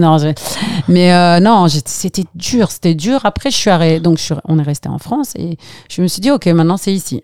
Maintenant, c'est ici. Donc, il faut que je fasse avec ça. Mais longtemps, ça m'a hanté de est-ce que je dois faire le choix entre ma culture algérienne ou ma culture française? Jusqu'à ce que je comprenne en fait que j'étais riche de ces deux choses-là et qu'au contraire, euh, ce qui est beau, c'est le mélange de ces deux choses-là, que c'est les deux sont une force pour moi. Euh, ce qui fait mon identité, c'est ça. Et c'est euh, l'infime mélange de ces, de ces deux cultures. Et, euh, et je trouve ça fort en plus que ce soit euh, la France et l'Algérie quand même. Ah On est quand même sur le choc des titans. des. Je porte en moi un chaos. Tout va bien. Allez, au revoir. Je te jure, il y, a- il y a un peu de ça quand même. Bah ouais, On est quand même euh, beaucoup là-dedans. Ouais, il y a quelque chose comme ça. Et alors, c'est marrant, je parlais de ça à une copine, elle me disait, eh ben oui, nous, on porte le sang de l'oppresseur et de l'opprimé. Et ça, euh, parce que moi, je crois beaucoup euh, aux histoires euh, intergénérationnelles, l'histoire du passé, comment, tu vois, l'histoire de, de, ta famille, tes aïeux, ce qu'ils ont vécu eux, comment ça t'impacte dans ton quotidien aussi, quoi. Et l'histoire, en fait, on la porte, en fait, de génération en génération, quoi. Et moi, il paraît que je fais partie de la, de la génération du, de la réparation et du pardon, la troisième génération. Donc, c'est, en général, c'est cette génération-là qui, qui va réparer un petit peu ce qui a été brisé Elle va reconsolider, elle va, C'est intéressant ça. elle va Troisième fédérer. génération. elle va fédérer, elle va. Et on a تاكلين عليكم euh, Sarah. S'il vous plaît, ماذا بكم تر- تريباريو. réparer. Il y a quelques outils là-bas, dans le fond. Allez, il y a quelques, quelques rafistolages, euh, il y a des rustines aussi. Non, mais oui. Et du coup, bah, je pense que moi, ça transite par l'art, quoi, après, tu vois. Comment, euh, voilà, je, m'investis dans certains projets, et comment je porte aussi mon histoire et, euh, et ces deux, euh, ces deux cultures. Et j'ai pas. oui, mon cœur est toujours en Algérie parce que c'est toujours cette idée d'urgence et de nécessité de raconter, tu vois, nos récits, de se les ré- réapproprier aussi. Donc il y avait il y a quelque chose d'assez paradoxal d'être ici avec voilà des œuvres qui sont faites par exemple autour de l'Algérie, mais qui sont très euh, orientées pour des publics occidentaux. Ouais. Tu vois? Et c'est c'est dur quoi, parce que même moi, qui suis pas tout, le- qui vis pas en Algérie directement, je le, je le vois, je le sens, c'est palpable, et je dis, c'est pas ça. C'est Et pas ton ça. côté français, il aime bien ses œuvres? Non. C'est intéressant. C'est des films qui sont faits pour les, so- les occidentaux, mais ton côté occidental, même lui, il dit. les Même frères. lui il dit non. Même lui il dit Chouïa. non, pas Saran. Non. Mais est-ce qu'il est influ- influencé par le côté algérien يقول له شوف يعجبك نقال لك السروال Il y a peut-être ça. Hein. La meuf est schizophrène. Wallah. Je te jure, d'un côté je m'appelle Sarah, de l'autre côté je m'appelle Sardina. Il y a un truc euh, fusion. Mais euh, non, je pense que c'est aussi autant mon côté occidental parce que je connais des occidentaux qui partagent pas, enfin qui eux aussi euh, vont, vont pas rentrer dedans, quoi. Tu vois. Et puis des fois, tu as aussi des Algériens qui rentrent dedans et ils vont kiffer. C'est vrai. Je connais plein. hein. Je-. Oui, oui, oui, des films. C'est- c'est- non, après, c'est les goûts et les couleurs. Le film, c'est encore différent. C'est pas. Tu vois, c'est euh, c'est aussi. Tu peux être ému aussi par l'image. ou par- Après, il y, a- il y a aussi ce sentiment de. Pour, euh, on aime parce que c'est juste un sentiment aussi d'urgence oh, d'aimer. C'est un sentiment d'urgence de, de, de, se dire en soutien parce qu'il y a tellement peu de choses que ce que tu dis, hein, ça rejoint en fait la même problématique. C'est marrant. On démarre de la même problématique. C'est-à-dire la problématique de il n'y a pas assez, il faut, il faut raconter les récits, il faut réparer comme tu dis, etc. Du coup, on va fabriquer, donc il y a une espèce d'intersection, Kain un film vu de l'intérieur par l'intérieur, le chab et le chab, quoi. Ça. Et un autre euh, et un autre une autre vue, tu- on, on filme Chab mais on le filme depuis euh, France, quoi, depuis Paris pour euh, le public euh, français, etc. Mm. Mais c'est marrant, ça et du coup ça se rejoint fort l'intersection parce qu'il y a des gens, les, ils vont aussi aimer parce qu'ils se disent bah ça répond à ma problématique. Il y a un manque de récit de représentativité. Oui, en fait, les deux problématiques sont différentes. Oui. C'est-à-dire que oui, il y a d'un côté le, la, le manque de d'œuvres qui sont faites. Donc c'est plutôt du rendement. Il y a un peu l'idée du rendement et de se dire, On adore, ça parle de nous. quoi. On ça parle fout. de nous, on, On s'en fout. fout comment Voilà. On s'en fout. Et tu t'as autant de gens aussi qui te diront, ouais, mais ça parle de nous, mais ça pa- parle pas de nous euh, juste de manière juste, quoi. C'est pas, c'est pas ça. Et puis des fois, t'as l'intense. euh, t'as aussi euh, parfois des gens qui voient cette vérité, mais qui veulent pas la voir. Tu vois? C'est pas, c'est pas vrai. Il- Parce que c'est, tu vois, Il voit la vérité, mais c'est bah, pas- C'est-à-dire qu'en fait, euh, une œuvre cinématographique a été faite euh, avec des situations, des personnages, et ben les gens vont. Des fois, certains Algériens, ils vont dire Ma- ma kash menha hadi, ça, ça n'existe pas. Alors qu'en fait, euh, si, c'est- ça a été vécu par, par moi. Donc, je suis algérien, je l'ai vécu et je, je le fais comme ça. c'est c'est la vérité, c'est ce que je. Tu vois? Et donc, il y a aussi ce- cette idée à chaque fois de. Euh, de ma kash menha ma t'existe shahadi. Et il y a aussi cette idée de mais oui, tahadrou ala hadi, bsah, vous avez pas parlé de ça, ça, ça, ça, ça. Tu vois, et ça, ça rejoint aussi l'idée du, no- du, du rendement. Et je peux comprendre parce que c'est une énorme frustration en fait. Ça englobe plusieurs frustrations. Ouais. C'est il y a pas assez. Et quand tu fais, il te dit ouais, mais vous avez pas parlé de ça.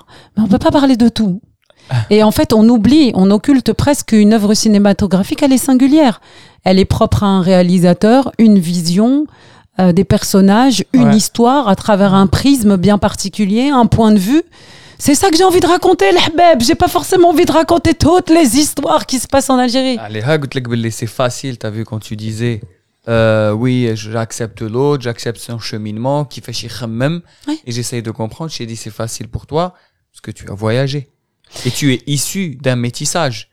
Un jeune Algérien, Li Zaid Foussine Day, Maham Hussein Day, son père Hussein Day, son grand-père Hussein Day. Clairement, bien pour voyager, on va pas faire un dessin, on sait très bien, mais c'est très dur très difficile. de voyager. Donc ça veut dire que il y a un côté de il peut pas atteindre avec le côté de je vais voir son cheminement. Donc ça veut dire il est dans une urgence de dire film, il un an. Ouais. انا Mais c'est انا pour ça que je te انا disais. ولد حسين داي Ouais. اللي با زايد في حسين حياتي داي انا خصني mes فيلمي واحد histoires à حسين moi داي خص تجيبوا لي داي الحسين je veux qu'il joue dedans c'est vrai وعلاش لا لا non mais je veux dire je te dis lui il est dans ça bien sûr Et le truc, c'est que s'il est, dans- enfin, je veux dire, parce que ça aussi c'est intéressant. On, peut, on pourrait ouvrir aussi la discussion et, di- et, et dire à ce mec. D'ailleurs, généralement, les gens qui disent ça, c'est que des gens qui sont de potentiels bons réalisateurs. Parce qu'à partir du moment où tu dis j'aurais voulu voir ça, c'est que tu as une vision. Si tu as une vision, tu es réalisateur. Bah oui, parce que si t'as as ton point de vue à toi, quoi. T'as ton point de Oui. vue à toi, ta vision, euh, ton, ton vécu à toi, euh, ton... Ouais, tu peux apporter une pierre à l'édifice, je pense que ça peut être même une façon de faire des castings pour une école de, de, de, de cinéma. Ouais. Enfin, tu projettes un film, s'il y a quelqu'un qui dit j'aurais fait comme ça, tu rentres dans l'école. Bah, c'est ce que tu te rappelles. Tu rentres à l'école, Qu'est-ce que tu rappelles- fais Voilà une caméra, voilà du matériel pour faire le scénario. Fais le film. Tu te rappelles, Samuel Arjam, il avait dit ça dans l'épisode de Le seul pays où on se met de la phrase, c'est Fitzaïr. J'aurais voulu voir dans le film. Mais c'est marrant, vrai, mais c'est vrai. et il a dit, enfin ouais, c'est un critique cinéma et tout. Ah. Il, a, il a fait pas mal de, de pays en Europe, la France notamment et Zaire. Mm. Quand je projette un film, il dit, j'aurais voulu voir ça. Pourquoi il n'y a pas ça dans le film? Et euh, peut-être parce que justement, il y a, il y a cette euh, rattaché à l'urgence et à- au fait d'exister dans un film. L'urgence, c'est la représentation, je pense. Parce que souvent, on sait, quand on s'est approprié certains récits, Agda, des réalisateurs, c'était toujours tourné un peu vers le- les mêmes histoires ou la même, euh, la même période, tu vois, les Ouais. décennies noires, la révolution et tout. Et ce qui est normal, tu vois. Ouais. Une restitution quand même du récit et de l'histoire. مازال ما فريناها مع هذوك ما les فريناهاش شريكي ما فريناهاش mais par من داك هكذا non mais من داك tu vois t'as Histoire في الليسي هكذا تاع حب شويه mais وعلاش لا لا parce qu'il y en a plein des histoires Anna. déjà rien que je suis restée trois mois en immersion à Alger je dis je peux te raconter un film à chaque coin de rue on fait un long métrage tu vois il y a tellement de trucs à raconter c'est génial, tu vois. De... C'est vrai que le film de Yanis Rossim, pour le coup, là-dessus, il était, il était très juste dans le sens. Après, il y a un côté, Owen, il faut dire la vérité, les réalisateurs, ils s'attaquent aussi à des sujets. Bah oui. Il peut y avoir des sujets beaucoup plus, évidemment, euh, plus simples. Dans le sens où, par exemple, même le on ne va pas aller loin c'est quand même à base de ah c'est que des embrouilles que de, ou l'aide halal c'est que de l'embrouille. Je veux dire c'était très très très souvent de l'embrouille tu vois. Quand il y a eu euh, comment elle s'appelle la série là les gens? Non les riches le khawa c'est ça. Quand le khawa moi je me suis dit ah tiens peut-être, Peut-être. euh, ça va. Ça avait vachement plu le khawa. Oui, hein. mais je me suis dit, enfin, il y a de l'oseille. Normalement, ça va être euh, pas Ouais. violent. Ah oui, de la violence. Donc, dans le sens, oui. Euh, alors, je sais pas, Naya, tu vois, le- le- le- le- la représentativité vient de la société. Quand tu, tu vois tout ce qui se fait, c'est très violent. Ouais. Donc, est-ce que c'est parce que c'est les réalisateurs qui sont violents ou est-ce qu'ils sont juste influencés par la société qui est de base violente ou est-ce que juste on a vu toute la violence qu'on a vécue mais elle m'a freiné du coup donc on a purgé on dirait la représentation Ouais, c'est-à-dire qu'inconscient, il y a dans les inconsciences, il y a Bah toujours oui. cette, ce truc-là. Bien sûr. Ouais. Et encore une fois, on revient, c'est vrai, nous on dit souvent, on veut voir une, une comédie romantique.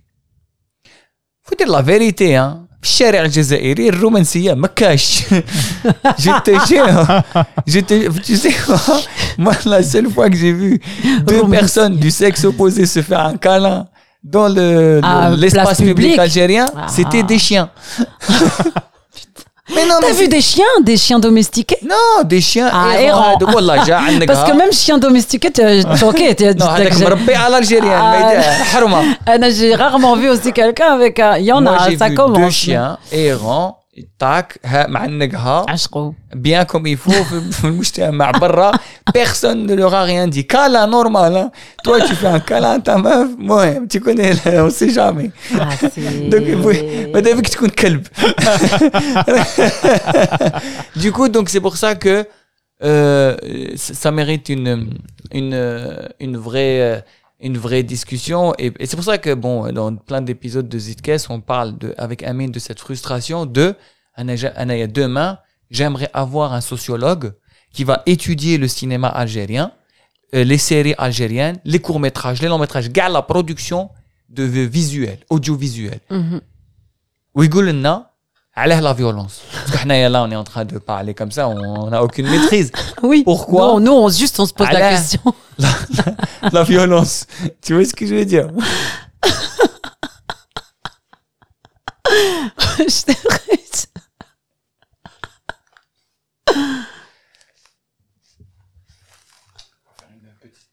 Ouais. On va faire juste une petite pause. On était en train de parler juste avant de tu sais de, de, de toute la violence qu'il y a dans les dans tout ce qui est production audiovisuelle De la représentativité. et de la représentativité. Euh, moi, j'ai, euh, moi, j'ai une question à te poser. Euh, vu que tu m'as dit que ça faisait euh, 17 ans que tu n'étais pas revenu en Algérie. Après, tu es revenu 19 ans plus tard à Alger pour euh, faire Ouais, un- 17 ans Skikda, 19 ans Ouais. euh, Alger. Sachant que tu jouais déjà avant. Mais j'avais joué qu'en France. Alors, euh, est-ce qu'il y a eu quelque chose en plus? Hum, Il y a eu quelque chose en, en plus dans le sens où bled et tu vois donc euh, du déjà et puis Alger je connaissais peu Alger finalement j'allais de temps en temps à Agda on avait des amis quand j'étais plus jeune et tout mais c'est pas une ville que je connaissais euh, j'allais chez ma tante aussi ma tante elle, elle vivait à Alger et tout mais euh, tout était différent en fait euh, oui c'est pas les mêmes codes euh, pareil euh, euh, se familiariser avec euh, tout cet environnement. euh. moi, je suis une femme. euh, Anna, j'ai toujours été un franc du collier, Zama, euh, décomplexée. euh, je m'en fous, tu vois.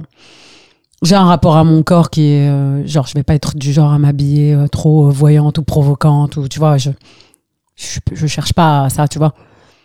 Donc ça, ça allait. J'avais pas besoin de faire une mise à niveau.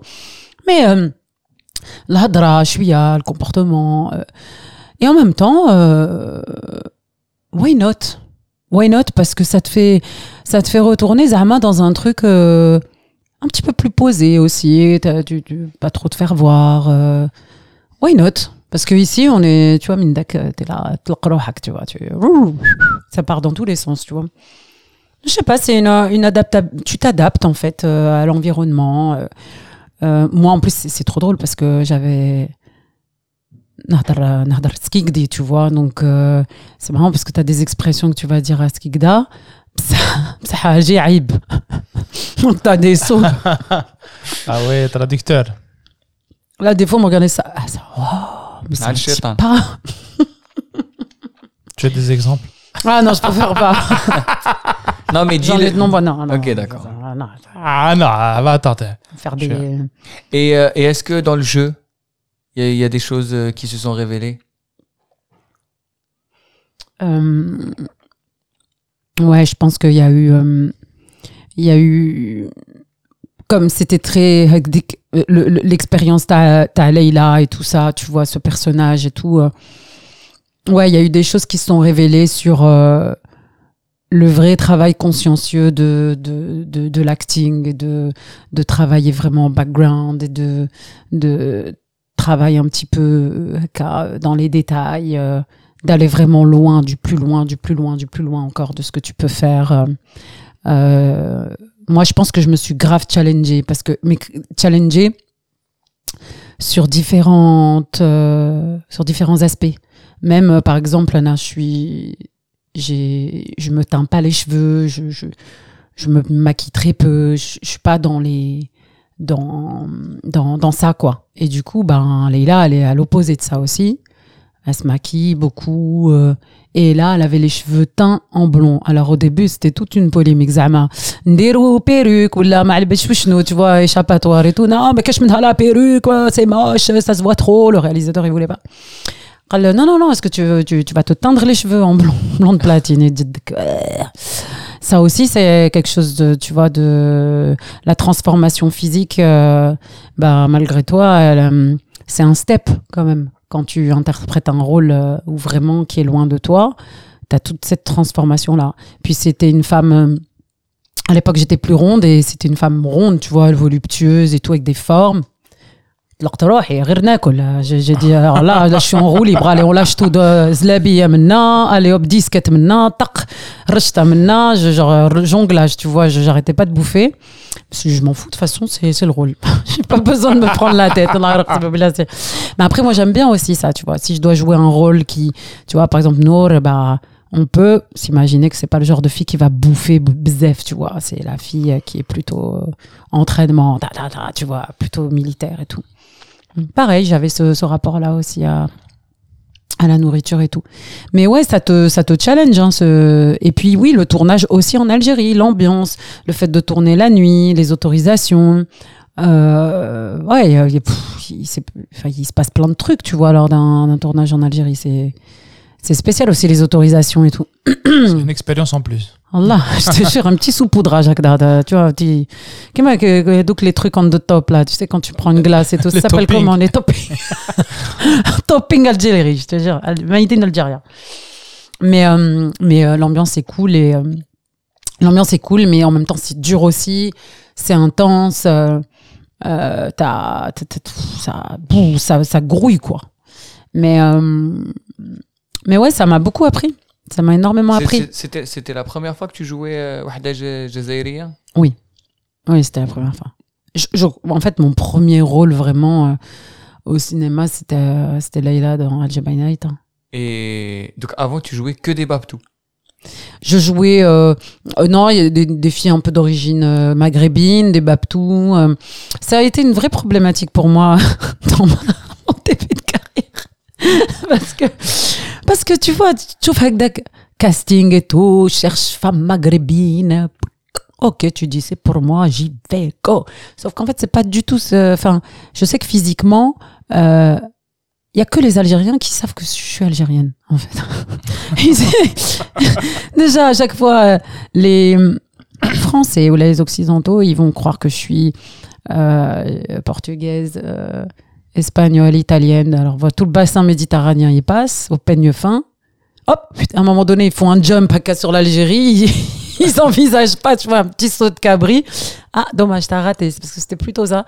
Et euh, maintenant, en ce moment, ils font un grand saut. Ils vont directement en Amérique latine. En ce moment, c'est ça. Euh, une latino? Ah, ils me prennent pour une latino, normal. Ah, tu peux jouer un rôle de latino. Je peux jouer un rôle de latino. Euh, mais du coup, il y a, quelque chose quand même de l'ordre de la représentation quand tu es acteur dont tu pas beaucoup conscience au départ.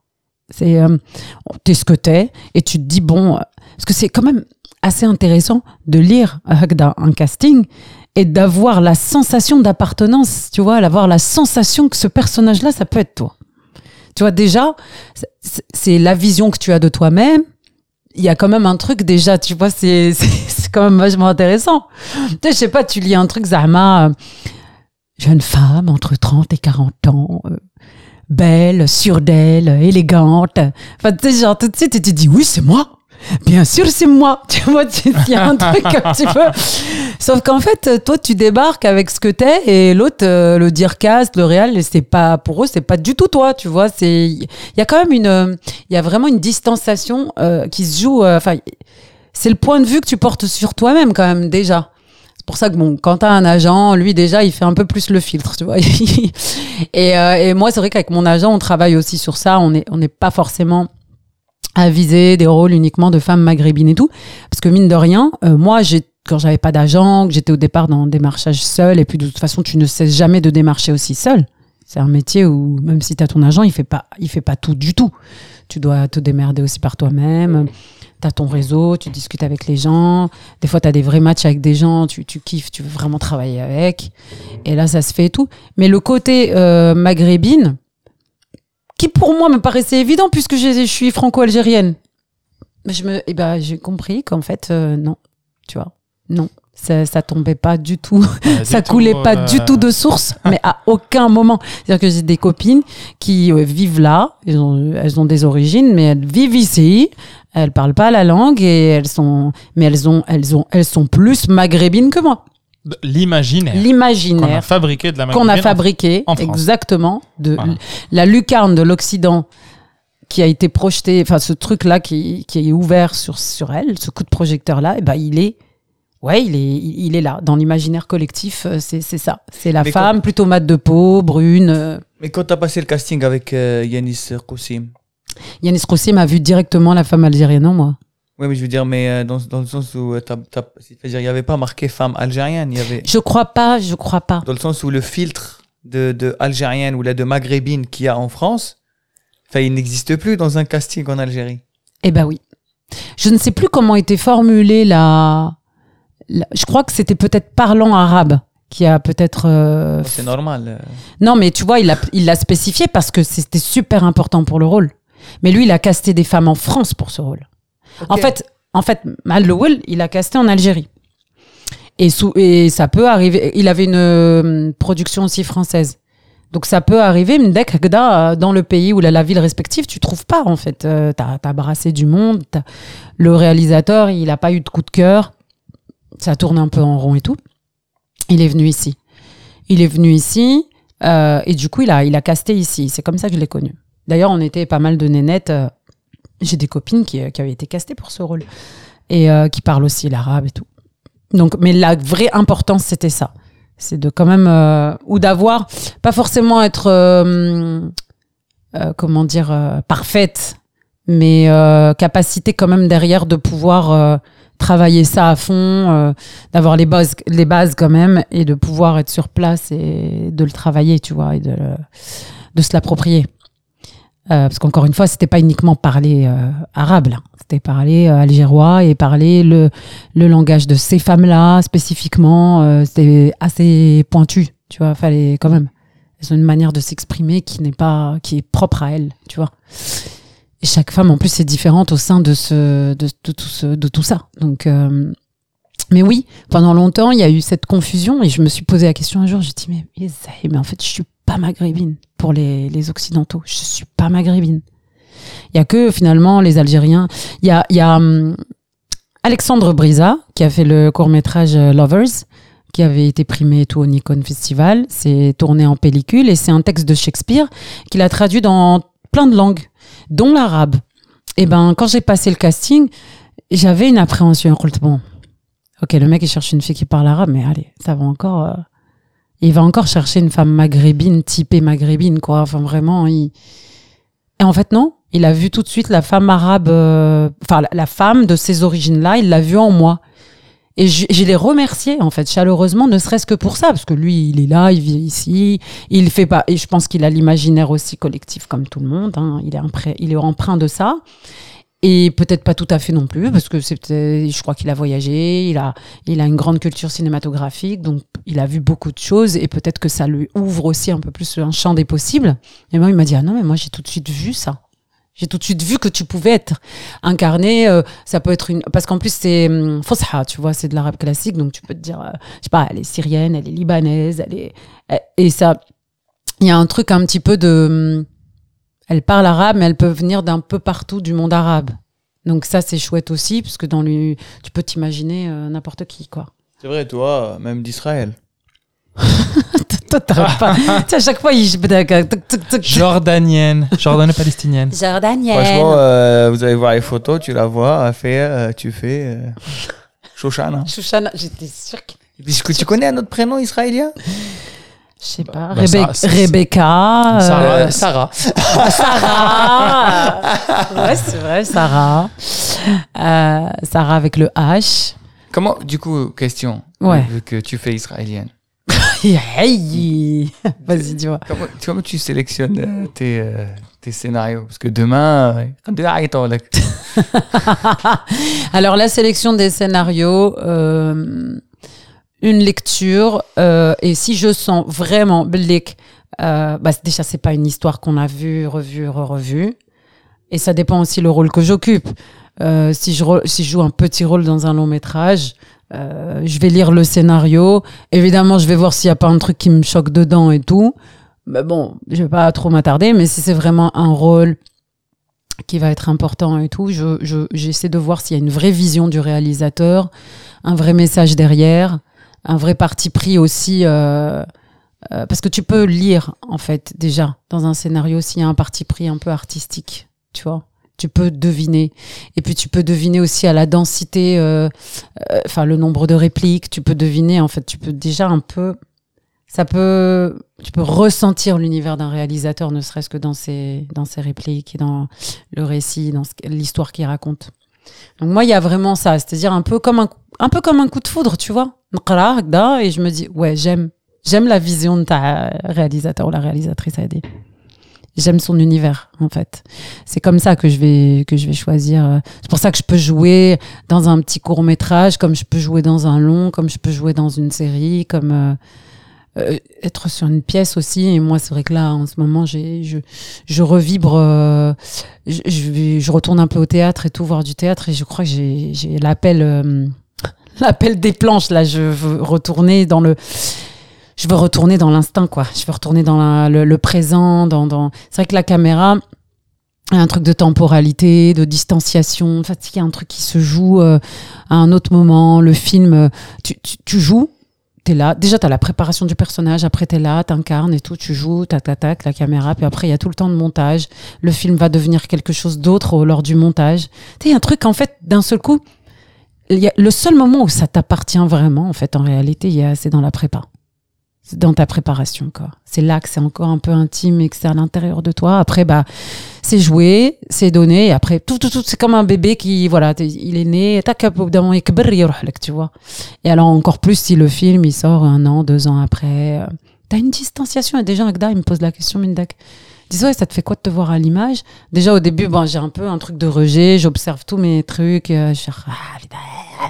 Et après, je regarde une deuxième fois, je fais, oh, ça va, c'est pas mal. Et, à toi, et la troisième fois, ça m'appartient plus. Je le vois comme une œuvre globale. Je me regarde même plus moi. Je fais, ça- ça- ça- c'est plus moi, en fait. C'est- C'est plus du tout moi. C'est intéressant, c'est-à-dire si tu te regardes intérieurement, l'arabe el fossa, ça s'appelle le basira. Basira, c'est-à-dire que tu sais, c'est c'est représenté souvent par quelqu'un qui regarde à l'intérieur. Mhm. Donc tu te regardes à l'intérieur finalement pendant tout le processus où tu prépares. Oui. Après, le regard, il ressort un peu parce que tu, du coup, il y a, il y a le réalisateur qui te regarde, c'est lui qui dicte Les, les acteurs aussi, avec Voilà. qui tu joues. aussi, ouais. Ouais, il y a- Donc il y a d'autres regards. ça commence à t'as tout le monde aussi sur un plateau de tournage.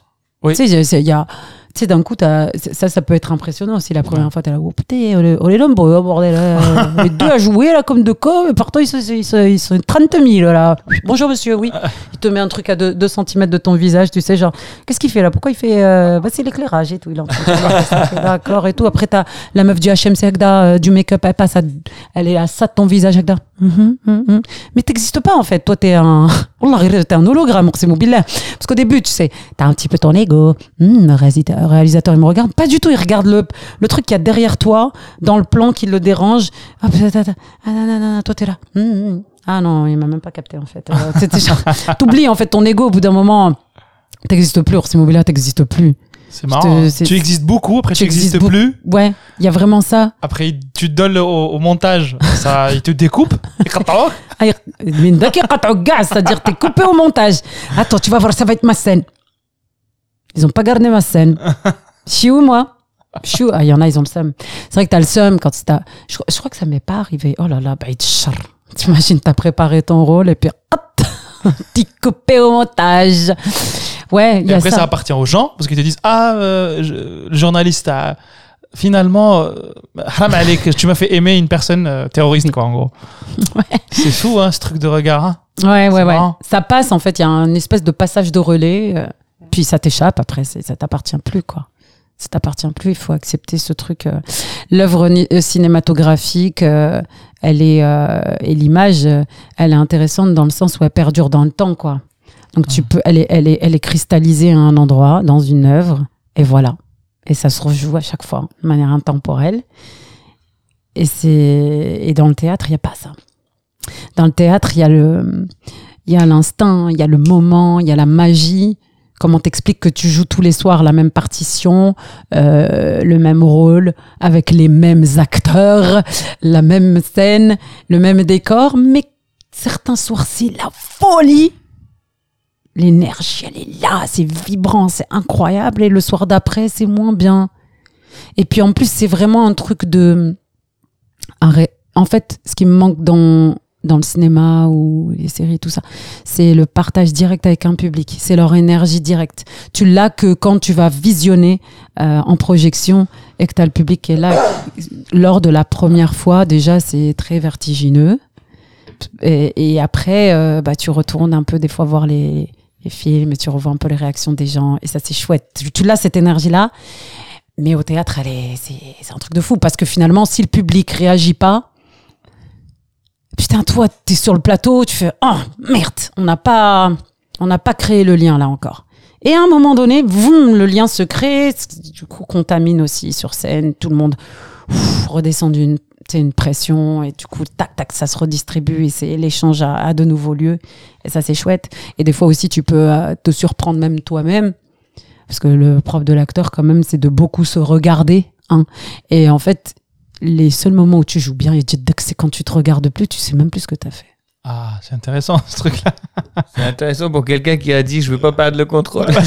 Et ben c'est pour ça que je te disais que c'est pour ça que je te disais tout à l'heure, mon grand euh, le, le grand défi a été pour moi, bah quand je joue et je le sais quand je me regarde, quand je dis c'est bon là t'es à côté de la queue place, c'est sûr parce que tu t'es regardé, tu t'es écouté, t'as contrôlé.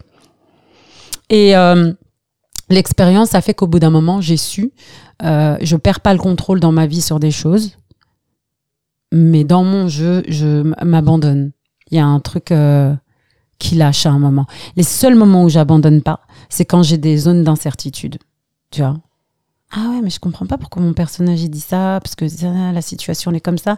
Donc je dois absolument comprendre tout ce que je dis. Tout ce que je dis, je dois, je dois le comprendre parce que je, ça veut dire qu'il y a un endroit, tu vois, où ça m'échappe.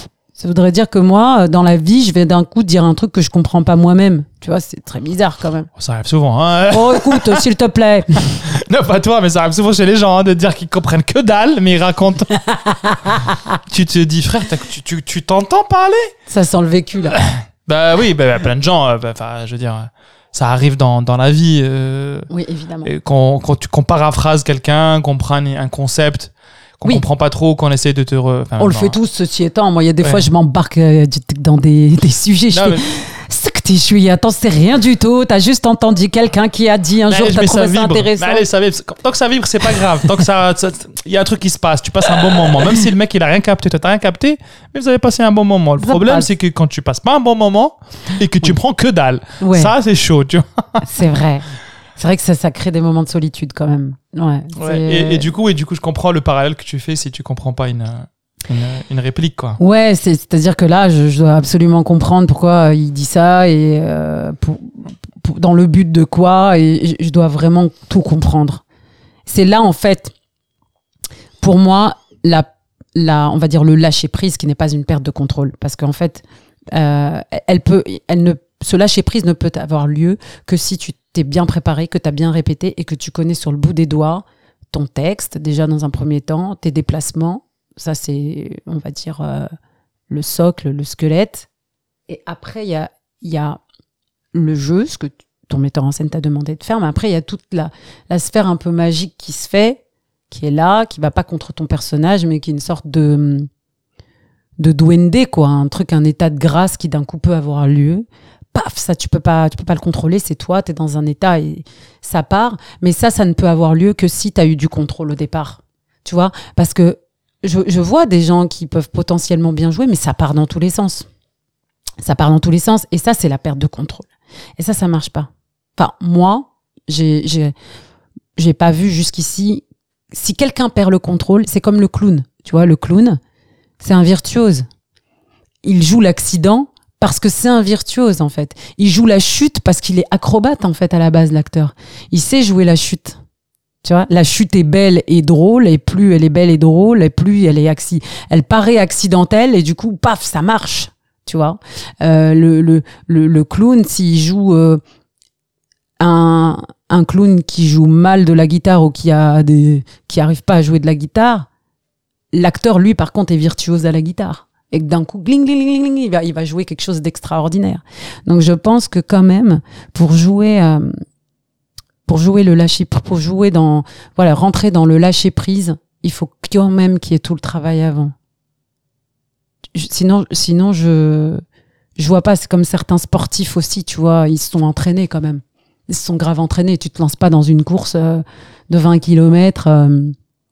Sauf moi qui ai fait une course de 10 km encore sans préparation euh, la dernière fois. Non, mais j'en ai marre de moi. J'en ai vraiment marre. Ouais, il faut que j'arrête ces, conneries-là. mais faut vraiment que j'arrête ces conneries. Mais euh, tu, tu te prépares pour qu'après, tu rentres dans ton, tu sais, t'es, là-dedans, t'es dans ton mental et tu cours. Et il y a toujours une espèce de contrôle, mais malgré tout, pour accéder quand même à des, des performances aussi fortes, euh, il y a un endroit où tu, ton mental claque, il lâche aussi parce que sinon tu es trop en train de penser. C'est hyper mental. Euh, tu cours euh, bornes, euh, on te montre qu'en fait tu es au 9e kilomètre, là, tu vois, tu vois, alors que tu étais bien. Mais d'un coup, le fait psychologiquement, tu es au 9e, 9e kilomètre, il reste un kilomètre, ah, j'ai mal aux pieds, ah, j'ai mal à la cheville, ah là là, ouh, je me sens un peu essoufflé, je vais pas tenir, je vais pas y arriver. Il y a un truc super psychologique qui, qui joue un peu contre toi, tu vois. Et euh, donc, ce, ce, ouais, je pense qu'il y a, il y a quand même euh, ce- cette perte de contrôle-là, elle est, elle est, elle, elle n'a de sens que si tu t'es préparé avant. Enfin, elle, elle ne peut avoir lieu que si tu, que tu es quand même en, en, maîtrise. Tu vois? Mais tu dois le savoir, toi aussi, Reda. Tu te prépares et tout euh, pour faire tes. Non, mais tu tu t'écris tes textes et tout machin tu laisses une part de magie. de- tu, tu dis ça, je sais, je vais l'improviser, je vais, je vais l'improviser avec le public. Il y a le truc un peu de cette sphère du lâcher prise et de l'improvisation, parce que c'est ça aussi le seul en scène. Mais euh, t'as bossé avant. T'as bossé ton rythme, t'as bossé ton texte, t'as bossé tes sujets, C'est encore plus complexe, moi.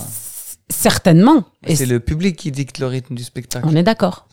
J'ai même pas à le bosser. Ouais. Non, je parle même pas du rythme, mais je parle de tes outils, genre ton texte, euh, tu- ce que tu, ce que tu vas dire et tout ça. Et, le, et évidemment, toi, ça n'est qu'un échange avec les gens. Si les gens réagissent pas, toi, ton combustible, c'est quoi? C'est les gens. hein. Ah ton ouais. baromètre, c'est les gens. Ça marche pas, c'est tout, tout, tout. Comment, euh, tu vois, hop, je reprends quand même de ça pour. euh, Mais c'est- pour le coup, le stand-up, c'est une survie permanente. bah ouais, c'est, comme le clown, hein, finalement. En plus, euh, il y a un truc peut-être au-dessus du clown, c'est que le clown, il a, il a, il est maquillé. Et il a le, il a, en fait, le clown, il a le nez rouge. Mm. Donc il a un masque. Quelque part, il y a, il y a un, il y a un sas entre lui et, et le public. Et toi, t'es à poil. Et tu dois être toi-même, Et tu dois être fondamentalement toi-même. comme dans la vraie vie. Donc il y a un lâcher-prise. Euh, mais justement, c'est, c'est, c'est, je saurais pas mettre deux mots dessus. Parce que le truc, c'est que il peut pas y avoir de lâcher prise complet parce que les gens comptent sur toi Mais c'est ça. pour passer une bonne soirée. Imagine un mec, il arrive, il fait un seul en scène, ça il part dans tous les sens. Ça, ça va pas marcher. On sait pas. Je sais pas. Ça, en fait, c'est ça. Quand il te le- donne l'illusion qu'il part dans tous les sens, mais c'est maîtrisé. Parce que j'ai déjà vu ça. Il y en a, ils savent très bien le faire. Tu vois? C'est c'est ta lecture. Peut-être qu'eux ne vivent pas comme ça. Tu penses que ce serait une vraie perte de contrôle? Qui marcherait Ah, Il y a des. Je sais il y a pas, de- j'ai- il y a- on connaît des artistes qui ont déjà pété. Enfin, même des musiciens pètent un câble des fois. Ça fait une. Ça fait une scène qui marque l'histoire. Ouais. Mais il pète un câble, mais il a bossé avant. Non, ce que tu veux, te, ce que tu veux dire, toi, c'est la, la connaissance du texte, t'incarnes le personnage, t'incarnes tes mots. C'est ça que t'as envie de dire. Oui, le musicien, il a bossé sa partoche, mais pour que d'un coup il parte en live et qui, tu vois, il y a une espèce de, c'est comme si tu avais quand même un tremplin, Non, mais c'est-à-dire que tu ne peux pas rentrer. euh, Là, on peut s'en parler de la musique pour revenir juste au, au Hmm. mais du théâtre, seul euh, en scène. Ouais. Tu peux pas rentrer faire nawak. Bah, bah si, justement. Oui, tu mais peux. mais t'as quand même ton texte. T'as quand même des tu choses peux à rentrer dire. son texte aussi. Tu peux aussi rentrer son texte. Ça dépend. En fait, ça dépend. Ça dépend en fait. De- Tu peux, tu peux rentrer avec une idée, une problématique. Tu Il peux y en a, ils rentrer- font ça. Il y en a, ils font ça. Ils improvisent en fait. Euh, Ils sont là, Oui, ils oui, improvisent. ils sont plusieurs euh, cerveaux. Oui. Et ils se, se renvoient la balle. Donc ils sont. Mais tu peux aussi rentrer avec. euh, comment te dire? Tu peux, tu, tu peux monter sur scène euh, juste en, en auto- pas en comment te dire en instinctif. Oui. Et ça peut super bien marcher. Ça peut super bien marcher. Ouais, c'est pour ça que je t'ai dit que c'est c'est pas encore euh, des mots que j'ai pu mettre là-dessus parce que c'est Mm. quelque chose que j'ai déjà expérimenté. C'est vraiment c'est pas du théâtre, c'est pas du cinéma, c'est pas du tout du seul en scène, c'est vraiment du Tu vois par exemple, ça m'est déjà arrivé de monter sur scène avec un problème que je venais de vivre, j'en parle Ouais. et j'ai ré- ré- essayé de réitérer l'expérience et ça n'a pas marché. Ça n'a pas marché, c'est ce que j'allais Et tu vois, demander. et là c'est l'inverse. C'est c'est parce que j'ai travaillé que ça n'a pas marché. C'est ça que j'allais te dire, c'est qu'en fait, parfois, euh, c'est comme quand tu es là avec tes potes et tu racontes Zama une histoire qui t'est arrivée. Tu te dis, ah, ya, je vais la transposer, je vais aller sur scène, je vais la Mm. raconter. Ça marche pas du tout. Et c'est comme quand tu as joué la pièce, je t'ai dit avec les mêmes, le même décor, les mêmes répliques, les mêmes trucs, mais le public, il réagit pas. Alors que le, la veille, les gens réagissaient de ouf. C'est c'est pour ça que quand tu as dit il faut d'abord travailler le texte pour pouvoir lâcher prise, moi je, moi je dirais plutôt faut travailler le lâcher prise pour pouvoir lâcher prise sans forcément de texte. Parce que le truc c'est que là je te parle, j'ai pas de texte et pourtant je suis en lâcher prise. Tu vois ce que je veux Oui, dire? non, Je mais tout pas à mon fait. texte Non, non, pour moi, effectivement, le texte n'est pas. Non, quand je te disais bosser le texte, euh, euh, quand je te disais bosser le texte, c'est juste savoir ce que tu vas dire. Hop, tu, ben tu non, vois. Et toi, parfois, tu ne sais pas ce que tu vas dire. Et ça marche bien quand c'est comme ça, parce que tu es fondamentalement toi-même. Forcément, tu viens de vivre un truc, tu rentres sur scène, je fais les gars, faut vraiment que je vous raconte un truc comme si tu le racontais. Non, ne, non, à tes ça- potes. Non, ce que regarde, ce que ça m'est déjà arrivé de monter sur scène Mhm. sans savoir ce que je vais dire. Ouais. Genre vraiment à la dernière seconde. Genre vraiment. ça, c'est très vertigineux, ça. Alors, alors c'est exactement ça. C'est ce que, mais, mais en fait, je, je travaille le lâcher prise. Oui. Comment te dire? C'est pas le, c'est, j'ai pas de texte. Ouais, tu sais pas ce que tu vas dire. Je sais pas ce que je vais dire. Après ça, c'est quelque chose qui se, qui se travaille. Ouais. Mais le truc, c'est que pour travailler ça, il faut énormément d'échecs. Ah bah c'est sûr que tu dois te viander euh, Ouais. plein de fois pour qu'à un moment donné tu saches ce qui captive quand même l'attention des gens tout en étant là et en étant vraiment fondamentalement toi-même. Mais tu vois, c'est ce que ça rejoint ce que je te disais, euh, le travail euh, finalement corporel sur un plateau sans avoir à parler, mais juste en étant présent et captiver l'attention des gens sur des choses très simples et dans son intense humanité. Euh, moi, je sais que je fais du coaching euh, d'acteurs et tout ça. J'en ai fait chez Mi- à Mille Visages, euh, l'association de Houda Benyamina. Là, je travaille avec des amateurs, vraiment des gens qui veulent même pas être. Et, je, et en fait, c'est vrai qu'on est toujours dans une envie, une volonté de faire quelque chose à partir du moment où on est sur scène. Et c'est super chouette que toi, t'expérimentes, même si t'as tes textes et tout ça, que t'expérimentes juste le moment de te dire, putain, je me challenge. Moi, je vais juste arriver, je sais pas ce qui va se passer. Et ce qui va se passer, c'est euh, les gens qui sont là aujourd'hui. euh, tu vas t'asseoir, euh, il va se passer un micro truc. C'est des micro choses. Et c'est pas dans la volonté de faire, ni d'essayer de créer un effet, en fait, ni un résultat, mais juste d'être là et de voir tiens euh, comment euh, de ça euh, peut commencer à naître quelque chose quoi. Et euh, c'est pour ça que je disais moi j'observe beaucoup la vie parce que des fois c'est juste deux personnes qui sont assises l'une à côté de l'autre et ils sont pas en train de jouer une pièce. Mais il se passe déjà mille trucs. Eh ben, c'est Même exact- toi, ce que tu représentes, toi, Mais toi. justement, mais moi c'est ça mon comment te dire, c'est entre guillemets, c'est ça que je cherche. Des fois, qahwa, il y a quelqu'un qui parle Mm. et il tue la salle de rire. Il a pas préparé, il a pas de texte, il a rien. Comment atteindre ce niveau-là euh, Et pouvoir, euh, le, re- et pouvoir le refaire, quoi. Le, et pouvoir et le pouvoir le refaire. dupliquer, Parce quoi. que je pense que vraiment, hmm. dans la vie de tous les jours, ça, tu vas, tu vas te poser au café toute la journée, tu vas voir mille, mille scènes euh, hilarantes. Mm. Mais effectivement, comment arriver à reproduire cette chose-là, ou en tout cas euh, repartir du même, de ce même procédé pour arriver à construire quelque chose là-dessus qui puisse paraître aussi euh, presque improvisé et tout ça. C'est très dur, mais finalement, on est à la recherche de ça euh, tout le temps d'une forme de naturalisme. Ça n'existe pas, non? Mais en même temps, je trouve que la quête de l'acteur, elle doit être à cet endroit, pour moi. Ouais, mais euh, comment, comment te dire? Quand tu dis, Belly, euh, autour de toi, il y a 30 000 personnes, il y en a un qui s'occupe de la lumière, l'autre il s'occupe du maquillage, l'autre il s'occupe de ceci, l'autre il s'occupe du décor. Donc déjà, déjà, déjà, on n'est pas dans On le lâcher prise. On n'est pas du tout dans la. Oui, oui. Ça, ça, c'est une forme de. C'est, euh, je pense que c'est euh, un petit peu l'idée de.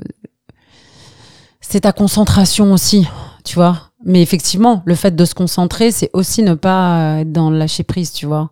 C'est, euh, t'es, t'es- t'es- déjà en train de contrôler qu'il faut que tu te, tu restes dans ta bulle, euh, que tu te laisses pas euh, happer par tout ce qui se passe autour de toi. D'autant plus qu'au début, ça peut être impressionnant. Et puis après, pardon. Après, tu, enfin, c'est c'est bon, c'est ça fait partie du truc, euh, on sait. Et t'es juste en train de travailler ton texte avec euh, avec ton collègue ou toi tout seul. euh, et tu, tu vois, tu, tu te plonges. Voilà, dans ça. Puis il y en a, c'est différentes qualités de concentration. Il y en a, ça dépend ce que tu joues aussi. Si c'est un truc super fun, bah entre les acteurs, ça va se balancer des vannes entre. euh, c'est très copain-copain comme dans Miskina, c'était ça, on se balance des vannes. Euh, Le réalisateur Miskin, Anthony, je te fais un bisou, il pète un câble avec nous, on est des gosses, quoi, c'est la colo. Mais en même temps, ça va dans la veine, euh, tu vois, ça nous garde un peu dans un, truc un peu, un peu de pote, euh, tu vois, et, et- et, euh, dans la vraie vie, euh, on se connaît et tout ça, donc euh, c'est plutôt chouette. Mais t'as d'autres trucs où tu dois avoir quand même une certaine concentration et une, une certaine énergie, en fait, finalement, tu vois, que que tu dois garder selon euh, ton personnage, selon ce que tu dois jouer et tout ça. Et c'est ça aussi qui est, qui est, qui est compliqué, euh, je pense. Tu vois, garder l'énergie ou reproduire quelque chose comme ce que tu disais qui, putain, waouh. Putain, là, il s'est passé un truc, c'était fou, quoi. Tu vois, je vais te donner une autre métaphore peut-être pour te, te, dire en tout cas la, la, reche- la quête que j'ai. Mm. Regarde, là tu vois une guitare. Mhm. Euh, si tu prends une, une corde, enfin, le guitariste il doit répéter plusieurs fois pour pouvoir jouer. Mm. Mais si tu prends une corde, la corde, à partir du moment où elle est dans la bonne note, elle fait son travail. Mm. Et Mm. moi, des fois, je Mm. me pose la question, c'est que comment m'accorder? Comme si j'étais la corde. Je suis plus le pas le guitariste. Je suis la corde. Et je dois m'accorder.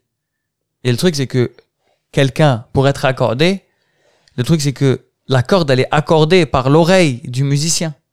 Mais si je suis la corde, Mm. j'ai pas d'oreille. Mais du coup, je dois m'imaginer comme une corde qui a une oreille. Et comment s'accorder? Tu vois, moi, c'est ça que je cherche, en tout cas dans, le, dans mon stand-up. C'est vraiment. Euh, là, j'écoute les Belli, je peux pas mettre deux mots dessus parce que déjà parler d'une corde qui a des oreilles, c'est bizarre. Là, je pense qu'il y a Non, des non, oreilles. mais, mais, non, mais tu sais quoi? Ouais, c'est clair. Mais par contre, tu On sais, sait pas, ils ont peut-être des oreilles. Hein, mais par contre, tu sais euh, comment une corde sait qu'elle est, euh, qu'elle est, euh, Bien accordé. elle est bien accordée? En fait, le truc, c'est que quand on touche une autre corde, si elle vibre, Bah, elle est interdépendante. de- sa note à elle, c'est la note de Hadik, la corde. Donc ça veut dire que pour être bien accordé, il faut vraiment sentir tout ce qu'il y a autour de toi. Donc ça veut dire, que- c'est pour ça que je t'ai dit que, et la corde, elle n'a pas besoin de texte, elle n'a pas besoin de savoir, de Bah partition. Elle, est, elle se suffit elle-même, elle elle, fait existe. une note, ouais. Et elle fait une note. Et du coup, parfois, ben, genre avant de monter sur scène, déjà avant de monter sur scène, quand je fais ça, je demande à ne pas être dans les loges. J'allais te dire, euh, je pense que si tu fais ce genre de procédé, faut, faut que tu sois au plus près déjà dès le départ du public et pas loin d'eux. Hmm. T'es coupé en loge. Il y a un truc aussi de la loge qui est super. euh, Enfin, tu vois, c'est comme je te disais, euh, tu joues un personnage et on te met dans un hôtel, Ma'abesh, euh, Hmm. hyper loin, euh, un peu classe, alors que t'es censé jouer un personnage, je sais pas, de la rue. Tu vois, il y a un truc, euh, on a besoin quand même d'être immergé, tu vois. Puis l'énergie, elle te parvient. Il y a aussi une question, je pense, d'énergie et de te mettre aussi au diapason de ce qui se passe, tu vois. Chaque public est différent. Et, et c'est ça aussi qui est super, c'est que chaque public est différent, chaque individualité est différente au sein de ce public et chaque jour ça change. Chaque instant même ça change, tu vois. Et qu'est-ce qui fait que j'arrive à me, à me laisser prendre par eux, prendre tout, ce qu'ils sont déjà en train de donner, même quand ils parlent entre eux et qu'ils s'installent dans la salle et que, tu vois, il y a, déjà tu commences à, il y a une compréhension presque animale et instinctive de, je, je, je m'imprègne de ça, tu vois. Du coup, là, c'est quoi le projet? Tu veux faire du stand-up euh, bientôt, là? J'arrive les gars, les gars et les meufs. Moi, j'ai euh, pour but euh, de. euh, alors, ce sera pas du tout du stand-up. J'aime beaucoup l'idée du seul en scène et des personnages qui racontent une histoire, tu vois, avec un fil rouge et tout.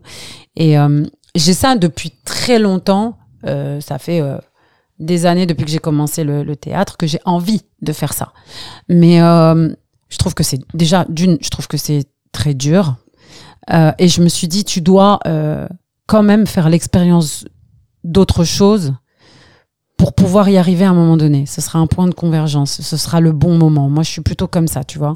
J'ai des projets à moyen long terme et je me dis, ok, ça, c'est pas pour maintenant. Ça, je le ferai, tu vois. Je, je, pense que je le ferai. Mais comment, quelle forme ça va avoir, comment je vais l'écrire, avec qui je vais l'écrire, euh, voilà, comment, comment je vais travailler les personnages, que- quelle va être mon histoire à raconter. Euh, c'est pas encore là et j'ai besoin de faire les expériences pour le, pour le, pour l'élaborer petit à petit dans ma tête. Par exemple, euh, j'avais fait du théâtre, euh, du théâtre très interactif, sais, théâtre vraiment dans des tout petits théâtres, donc tu es en interaction directe avec le public et ça c'est très chouette aussi. Parce que tu as le texte, tu as deux autres camarades qui jouent avec toi et puis tu as les gens du public, ils réagissent comme ça. Hop, tu vois, et vous monsieur, alors, da, da, da. Donc ça, il y a vachement d'interaction. Ça, ça m'avait grave appris. Euh, ensuite, euh, j'ai travaillé aussi au Manoir de Paris. Ah oui, c'est vrai, tu m'as dit, ouais. Et ça, c'était pas, ça, c'était pas euh, du rire. Parfois, il y avait du rire quand même. Les gens, ils riaient de ton texte et tout. Tu les fais rire, mais en même temps, et après, tu leur fais peur, tu vois. Donc, euh, il y a, C'est quoi Ça le manoir de Paris? C'était une grande euh, maison euh, hantée euh, à rue de Paradis, là, vers Strasbourg, Ça Saint-Denis. n'existe plus? Ça existe plus. Non Non, ça existe plus avec des décors de C'était un château fantôme, quoi. ouais, c'est ça un Avec- manoir, quoi. un- ouais. Avec des vrais acteurs. Des, vrais- enfin, Ouais. Ah, d'accord, ok. Donc tu rentres, euh, il y a des gens qui viennent. Ben, on on s'est sûrement croisés hein, Ah ouais? Dans l'une des pièces. Ah, Ah peut-être. ouais, et tu rentres, t'as vraiment des vrais gars qui viennent genre à 2 cm de toi, euh, ils ont. Enfin, On a des textes, Ah, on a des, des, des C'est marrant. costumes. Et donc, c'est un, ça aussi, dommage. ça c'est très, euh, ouais, c'est dommage. Ça c'est très, euh, j'ai beaucoup appris là-bas parce que déjà la cadence, elle était pff, hyper intense euh, dans le sens où tu as un nouveau groupe. Alors, tu vois, c'est comme si toi, Reda, t'es sur scène, toi tu bouges pas, tu joues un peu en continu et petit, t'as des gens comme ça, mine Ah ouais. ils passent, c'est un mini public, tu t'adresses à eux, tu leur fais ton show, ils rigolent, et hop, ils vont voir un autre, euh, un autre seul en scène, et hop, un nouveau groupe arrive. Et en fait, tu vois, c'est un peu se réadapter à chaque fois à un groupe, une énergie, donner le même texte sans le donner exactement pareil, parce que l'énergie des gens, elle change. Donc, euh, tu vas pas leur faire peur de la même manière. T'en as, ils ont déjà la trouille, donc c'est facile. Tu fais juste, Bleh ils font, Eh ils partent dans tous les sens. Et, euh, et sinon, t'en as, ils sont là, ouais, non, non, mais nous, on n'a pas peur. Ils viennent à 2 cm de toi, donc c'est une autre énergie. T'en as, ils restent loin de toi, c'est une autre énergie. Il y a mille trucs. Des fois, t'as des groupes où t'as des, des petits enfants, t'as pas trop envie de faire un truc trop scary, tu vois. Et t'as des moments où tout, tout change tout le temps avec un, le texte qui reste le même, tes mouvements plus ou moins les mêmes aussi, parce que le groupe aussi va se positionner à un endroit dans la salle et euh, peut-être que tu pourras pas faire exactement les mouvements que tu, que tu devais faire. Et tout- toutes les deux minutes, et, le moment d'Halloween, c'était toutes les minutes, même toutes les 30 secondes, tu as un nouveau groupe. Putain, il faut de l'énergie. Pendant 4 heures, tu es là, tu ne t'arrêtes pas, en fait. Ça, c'est très. Ça, ça m'a énorme- énormément appris. Sur le côté euh, se renouveler euh, tous les soirs et. Quelque part, il y a une grosse part aussi d'improvisation parce qu'il y a l'adaptabilité à un nouveau public euh, toutes les, toutes les minutes, en fait. Et euh, avec la même histoire à raconter et tout. Et, euh, et un personnage à incarner, avec une voix, avec une manière de bouger.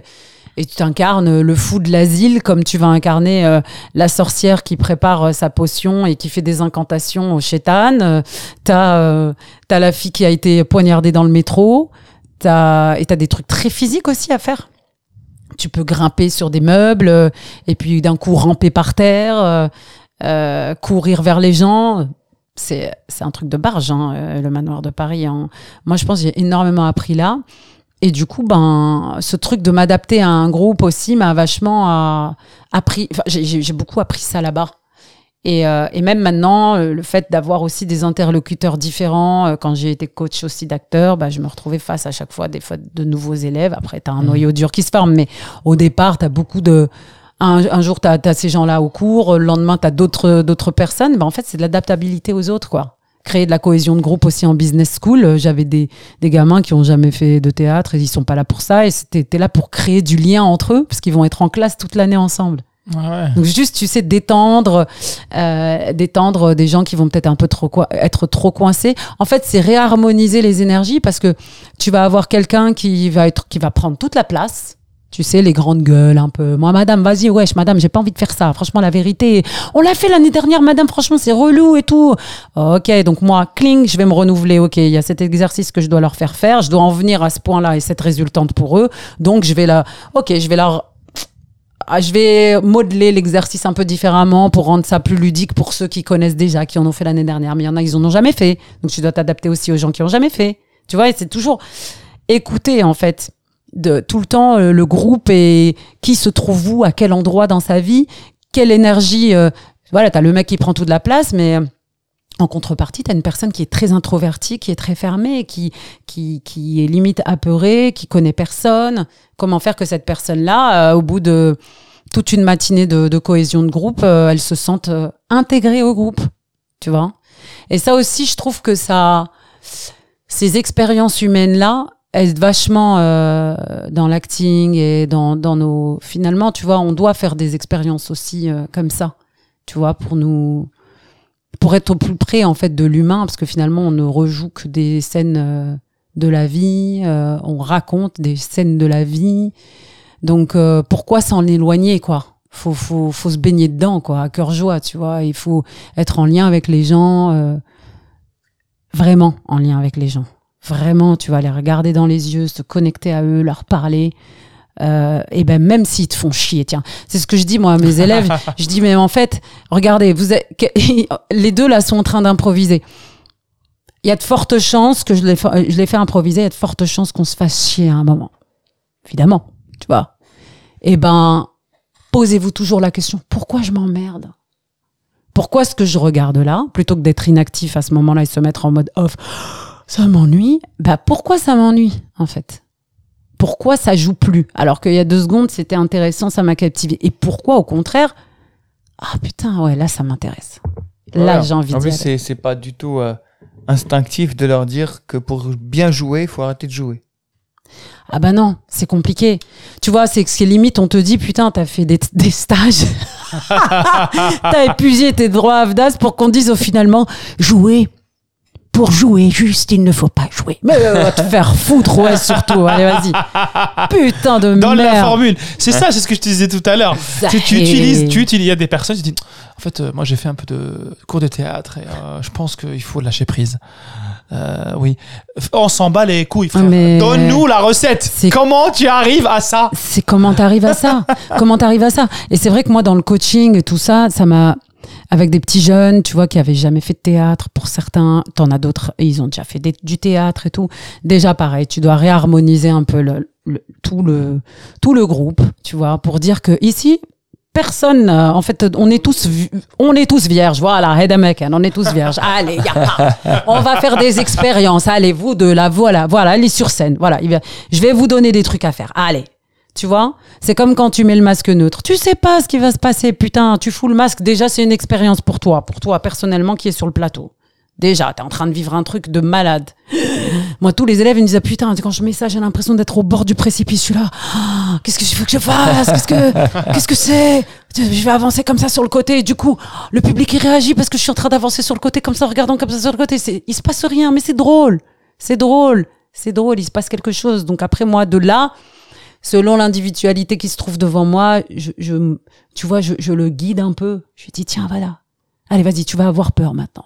Ah, maintenant, tu vas avoir du vent. J'adorais leur dire sur la fin, ils improvisent avec à 2-3 minutes. Et après, quand ça y est, c'est bon, euh, on a fait le tour, je dis, ah, il y a du vent, allez, vous Et du coup, ils partaient comme ça en arrière, comme s'il y avait du il y a beaucoup de vent, il y a beaucoup de vent. Ils rigolaient tous, ils étaient tous morts de rire. Ils roulaient d'arrière et tout. Le, le masque essaie de lutter, qui essaie d'avancer et tout. C'est très drôle. Rien que ça, tu rigoles. Du coup, là, maintenant, t'as 40 ans. Oui.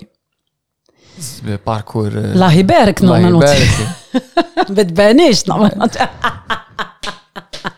Tu vois là On n'a pas dit ça. Tu vois là Sur l'âge, il n'y a pas de lâcher prise. Ah, bah ouais. bah, non, je pense que j'ai une grosse problématique, mais ça, c'est mon psy, c'est mon psy qui s'en occupe. je ne vais pas étaler ça ici. Du coup, 40 ans, hmm. sachant que Zama, qui tu as bourlingué. J'ai bourlingué, j'ai roulé ma bosse. roulé ma bosse. C'est pas mal ça.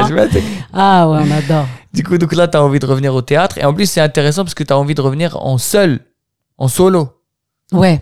C'est déjà c'est super intéressant de, de se dire que t'as genre euh, t'as fait déjà t'as fait du cinéma qui qui est quelque chose de très collectif. T'as fait du théâtre c'est très collectif aussi. Ouais. tu es pas là maintenant tu fais du coaching donc ça veut dire que tu es complètement dans la transmission. Et là tu as envie juste d'enlever gahad les fioritures et d'être seul sur scène Sahara ou le public.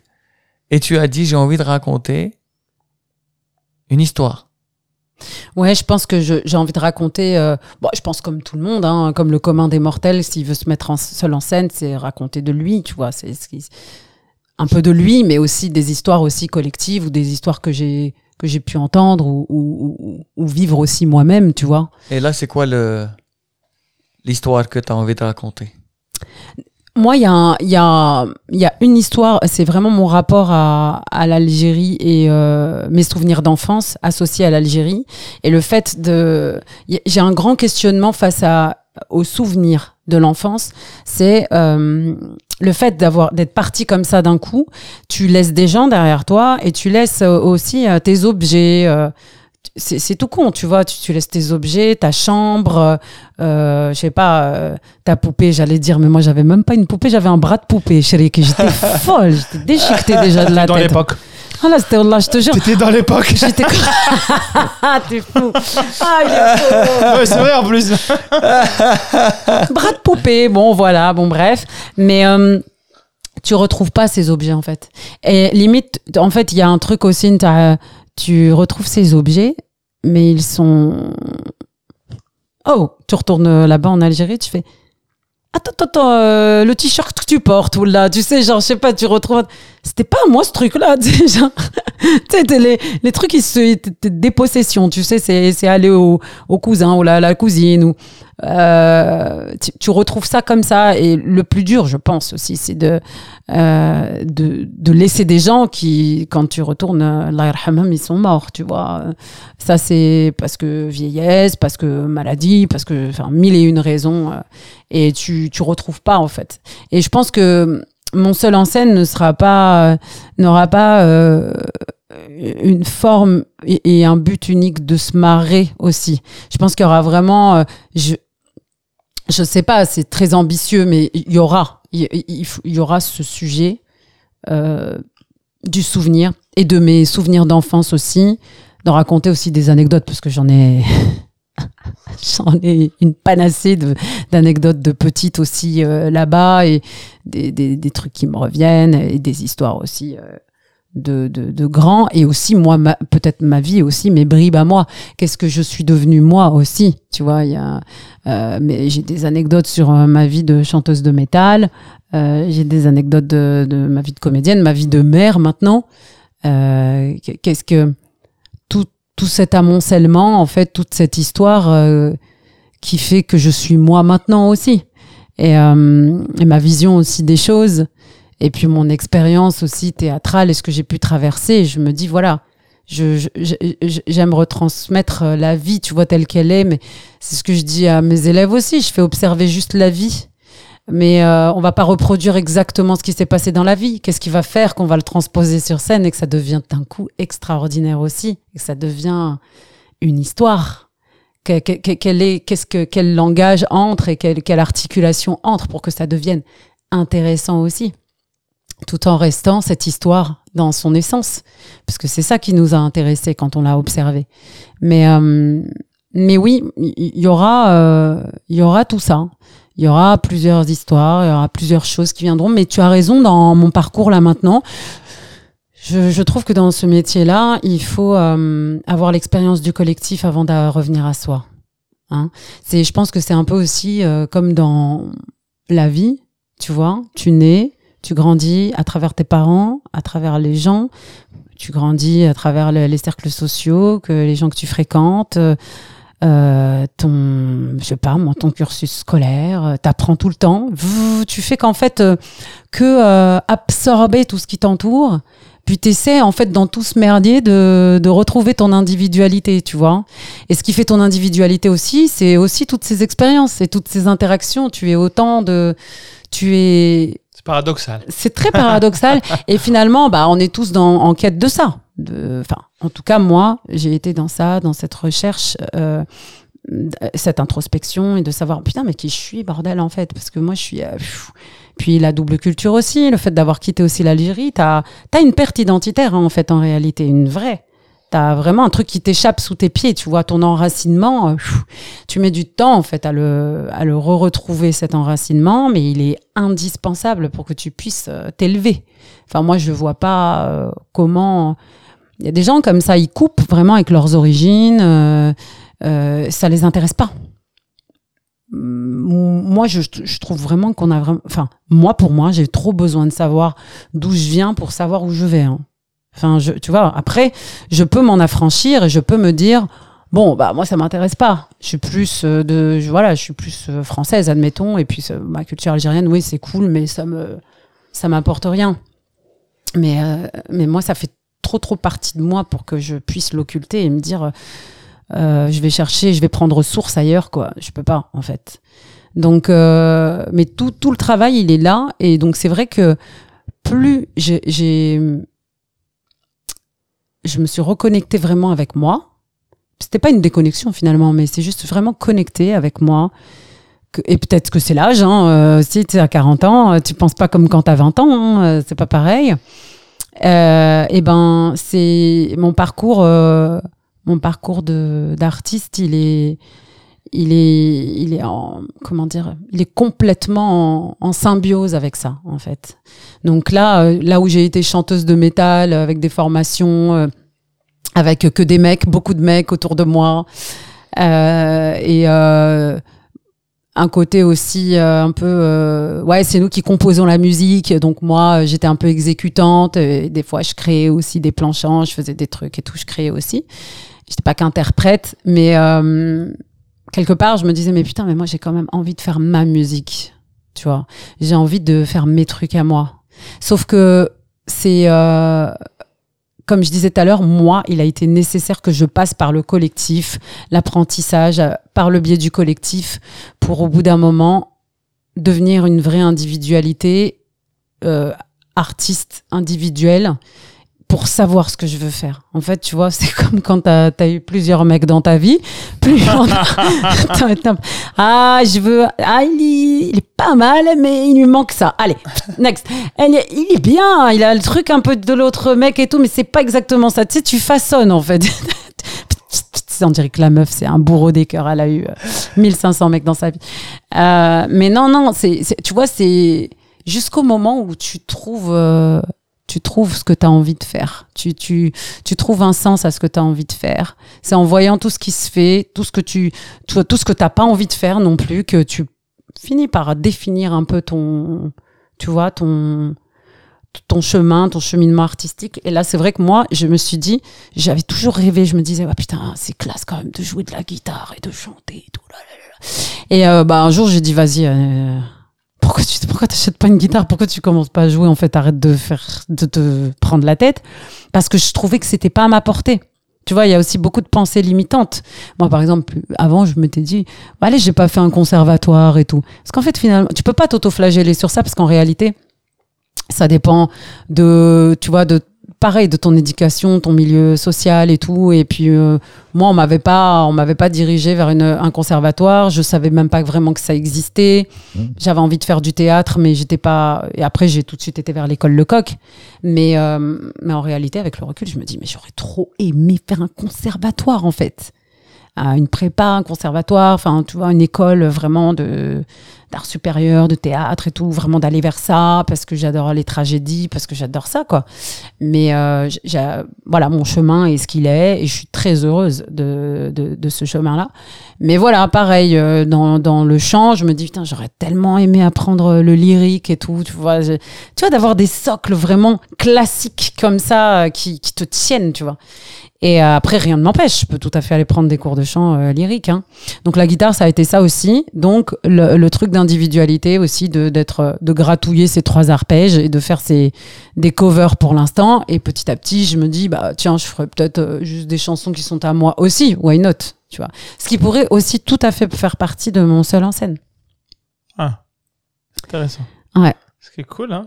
Ce serait pas mal de bah, je me dis qu'on a des vecteurs d'expression différents et en fait euh, si tu les as entre les mains ces trucs là ben pourquoi ne pas les utiliser pour euh, exprimer quelque chose? Parfois euh, tu as la parole mais parfois la musique elle est plus puissante qu'une juste parole. Tu vois? Le chant peut, peut, peut prendre euh, le lead sans forcément même avoir des paroles mais juste chanter et faire quelque chose, des vocalises et tout, donner quelque chose qui exprimera euh, plus justement une émotion ou, qui te transmettra un univers ou tu vois. Donc euh, je pense que tout est possible. C'est comme tu disais tout à l'heure, tu vois.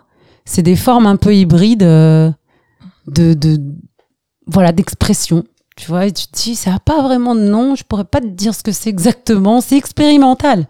Finalement, qu'est-ce qu'on fait? On fait qu'expérimenter tout le temps. Je sais pas si, si toi, tu as ce truc-là, ou toi-même, toi, tu fais de la musique. Il y a quand même un côté vachement expérimental. On n'est pas uniquement. euh, on tente des trucs. Bah, tu sais, tous les scientifiques font ça. Hein. Ouais, c'est vrai. on revient aux maths. on revient aux mathématiques, putain. Papa, Euh, si tu nous entends. euh, Voilà, on revient aux maths et à la physique. Euh, moi, ce que tu parles, je vois tout de suite la science dans ça. Plus que dans la- l'art. Euh, L'expérience, quoi. Des expériences. C'est-à-dire On- qu'en fait, il y a plein de gens qui, font, qui ont fait que des expérimentations. Et en répétant l'expérimentation avec un socle mathématique, comme tu as dit, des socles différents, des Mm. différents angles de lecture. Et après, ils se disent Ah ouais, peut-être qu'il y a une théorie à pondre. Et après, ils font la théorie, ils écrivent, ils refont le- l'expérience. Putain, ça marche. Ils refont l'expérience, putain, ça marche. Et ça marche tout le temps, jusqu'à ce que l'expérience bug. Ah Il y Finalement, avait une faille. Il y avait- avait une faille. Viens, on invente un nouveau truc. Et c'est constamment ça.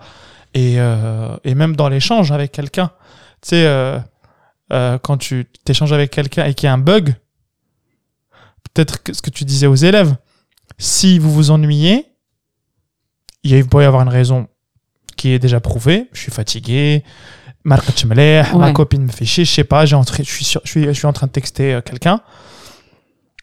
Ou il y a un truc. Ah, ça m'intéresse pas parce que en fait moi tout ce qui est Molière tout ça ça me fait chier et peut-être que hop peut-être que je vais lire parce qu'en fait j'ai vu le début de Molière mais à la fin de Molière ça me fait chier donc je vais lire d'autres trucs de Molière et peut-être que je découvre un truc Mm. et ça va m'ouvrir et, et, et tu ouvres le champ finalement Ouais. et, euh, et c'est l'expérimentation pour moi c'est ça que ça m'évoque Ouais, ouais, je pense qu'on on ne sait. On... Je pense que sinon, tu vois, on trouve plus. Il est où l'amusement finalement? Euh, tu- Quand tu crées tout ça, il, il est aussi. il- Enfin, pour moi, encore une fois, je parle comme mon nom, mais moi, c'est dans le process en fait que je m'amuse vraiment. Bah Bien oui, ce que sûr. tu disais tout à l'heure sur euh, préparer le rôle c'est là où tu t'amuses le plus Ouais, c'est le process. Le process est chouette. Tu vois, tout, tout le moment, de- t'expérimentes des trucs, tu testes des trucs, c'est trop chouette. Après, au bout d'un moment, ça commence à prendre une forme. euh, et euh, et c'est cool aussi parce que il y a le truc où ça prend forme et après le truc où ça prend forme où tu vas le livrer aussi à quelqu'un et c'est là que ça redevient intéressant.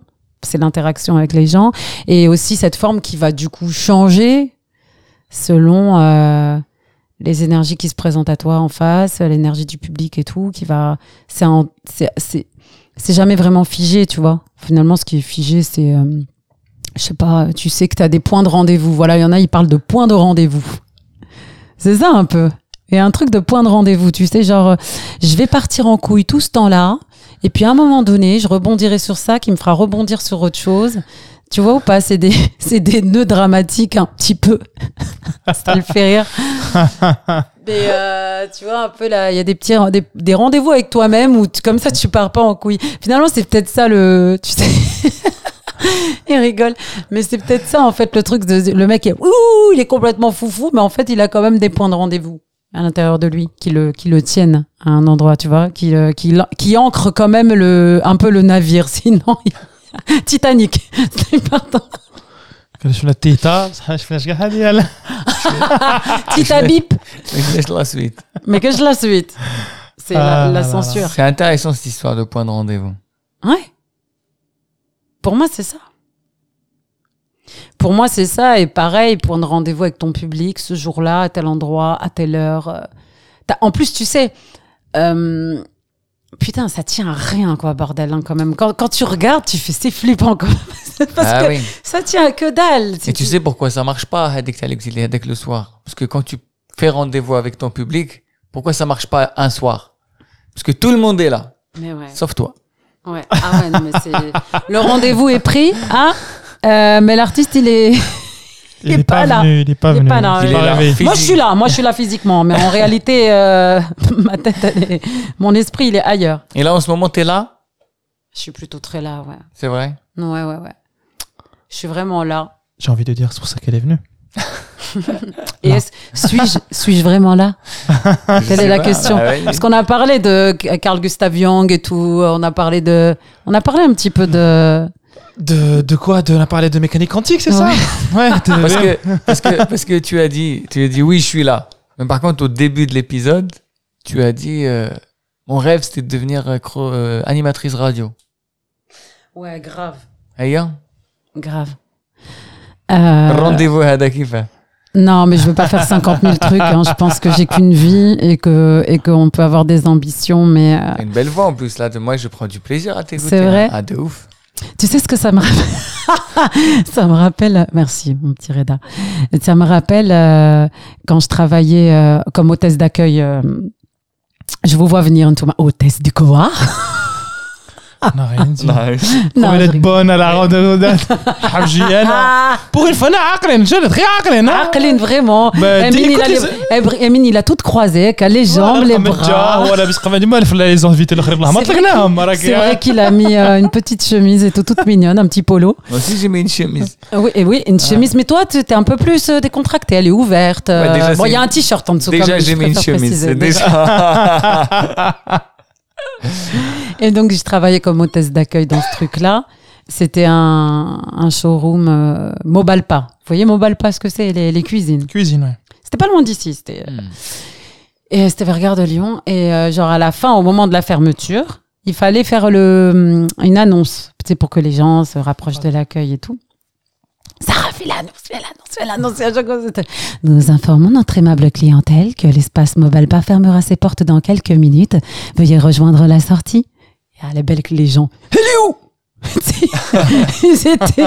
C'est vous la voix, madame? Bonjour. Sais, genre de là. ouais, bonjour ouais, la voix Bonjour la voix. Et à chaque fois, genre les gens, c'est vous la voix? Non mais dis donc, euh, c'est ça, c'est mielleux quoi, tu vois. Et moi, j'en faisais des caisses. J'en faisais des caisses. Après, moi, je fais, je fais de la voix. Ça, c'est arrivé aussi tardivement parce que ça fait partie aussi de mes principes un peu. Euh, je pense vraiment pour être euh, doubleur ou dou- enfin tu vas te faire du doublage, des voice et tout, des voice-over et tout. Il faut avoir une grande expérience. Je suis pas la seule à le dire. faut avoir une grande expérience de l'acting. Ou alors vraiment si ça marche pour toi et que tu as juste commencé comme ça, que tu as commencé jeune et que ça, ça fonctionne, c'est que tu as quand même capté qu'il y a du jeu et que tu arrives à capter ce qu'il y a à capter à l'image et de le retransmettre. Et c'est un vrai exercice. C'est très dur. Moi, j'a- j'admire énormément ce métier. J'y suis arrivée très tardivement, même si on m'avait déjà dit, Eh, ta voix, elle est intéressante, et why not, et tout. Mais à chaque fois, j'étais là, ouais, mais moi, c'est, c'est loin, quoi. C'est loin de moi. C'est, je trouve ça dur. Il faut travailler, il faut trouver le temps aussi de s'y mettre. Et moi, en fait, je, je veux pas commencer un truc. C'est pour ça que je parle peu de mes projets tout perso et tout, parce que c'est des, c'est un cheminement qui est long. Tu vois? Je sais pas toi quand est-ce que tu t'y es mis, tout ça, tes projets perso, même toi. Mais en tout cas, c'est long pour moi. Tu vois, et le, le fait juste de le livrer, de le dire, on, ça, ça te met, tu sais, une espèce d'épée de Damoclès. Ah, maintenant, t'as pas le choix, ma vieille, il va falloir y aller. Oui, mais, euh, ouais, attends, j'ai mon process, je fais mes trucs et tout machin, et je dois passer par d'autres choses avant de le faire. Mais effectivement, ce truc de la voix, c'est, il y a, il y a deux ans, j'ai fait une formation de, de doublage, et là, je me suis dit, OK, là, je vais pouvoir commencer à, par chance, par chance j'ai un ami, un ami Nasser qui m'avait branché sur des, des voix d'ambiance et tout, les- tout ce qui est habillage sonore euh, dans un film, quand, ça pas, quand le son n'a pas été capté et tout. Toi, tu arrives derrière, je sais pas, il y a des gens dans un bar, tu dois faire les gens qui parlent dans le bar et tout. Oui, oui, alors, et toi, t'as fait quoi hier soir? Ah non, mais je suis sortie avec mon mec et tout, machin. Enfin, c'est des discussions euh, de vie quotidienne euh, qui vont être dans le brouhaha derrière, mais qui, qui- ils ont besoin de remplir en fait les espaces sonores. Et donc, moi, j'ai beaucoup fait ça. Et je le fais d'ailleurs encore avec grande joie et j'adore. Donc après, j'ai donc j'ai fait ce, ce, ce, ce- ce stage de doublage pour, en fait, parce que tu as de la technique, quoi. Tu as vraiment de la technique, euh, la lecture de la, de la bande rythmo, euh, observer l'acteur, euh, que l'actrice que tu es en train de doubler, dans quelle émotion elle est, quelle gestuelle. Euh, tu vois, savoir parler en mouvement aussi, sans euh, parasiter euh, le, micro, euh, le son. euh. Enfin, tu as plein de trucs comme ça à apprendre. Et ensuite, bah voilà, une fois que tu as la technique, bah, il te reste plus que ton jeu d'acteur, euh, ta justesse et ta justesse de lecture aussi. Savoir ce que ce qu'il y a à donner, ce qu'il y a à exprimer à l'image, ce qui n'est pas forcément évident non plus. C'est une intelligence, en fait. Je pense que c'est vraiment une intelligence de lecture et de compréhension et, et, et presque d'empathie pour le personnage que tu es en train de, de jouer. Et il faut pas transformer ta voix, c'est ta voix à toi. Mais euh, par exemple, si c'est euh, une femme un peu âgée, euh, euh, tu, tu vas peut-être avoir tendance à timbrer un peu plus, euh, à articuler d'une certaine manière, que si c'est une personne un peu plus jeune, tu peux prendre, euh, tu vois, ta voix de tête, par exemple. Ou si tu joues une ado, tu peux être encore un peu plus euh, jeune, mais c'est toujours ma voix, sauf que je parle avec ma voix de tête. Tu vois, c'est des trucs tout bêtes et techniques, mais, mais voilà, et ça, c'est c'est super passionnant. J'adore. Et pareil, ça fait partie des trucs que, que je suis en train de. Voilà, c'est en cours de, développement. C'est du réseau aussi. Il faut aller dans les studios, il faut observer les autres. Tu sais, c'est retourner en fait à, une case euh, départ d'apprentissage, euh, de- d'observation. Parce que tu peux aller en studio parfois, tu as des DA, des directeurs artistiques qui peuvent t'accueillir à leur session. Et euh, des acteurs, des actrices qui t'invitent. Il y en a qui m'ont déjà invité, trop sympa et tout. Et, euh, j'ai été en studio avec eux. Et, et, hum, Baptiste Marc, d'ailleurs, euh, merci beaucoup. Il m'a, il m'a emmené avec lui. Et franchement, j'ai pu observer. Et t'as des DA qui te disent Bon, vas-y. euh, Tu sais, c'est très. euh, c'est freestyle parce que les acteurs viennent de jouer et on, on fait une réécoute. Mais il va manquer euh, une personne qui a pas encore été doublée. Donc toi, il te dit, le DA, il te regarde, allez, vas-y, tu me doubles machin, toi.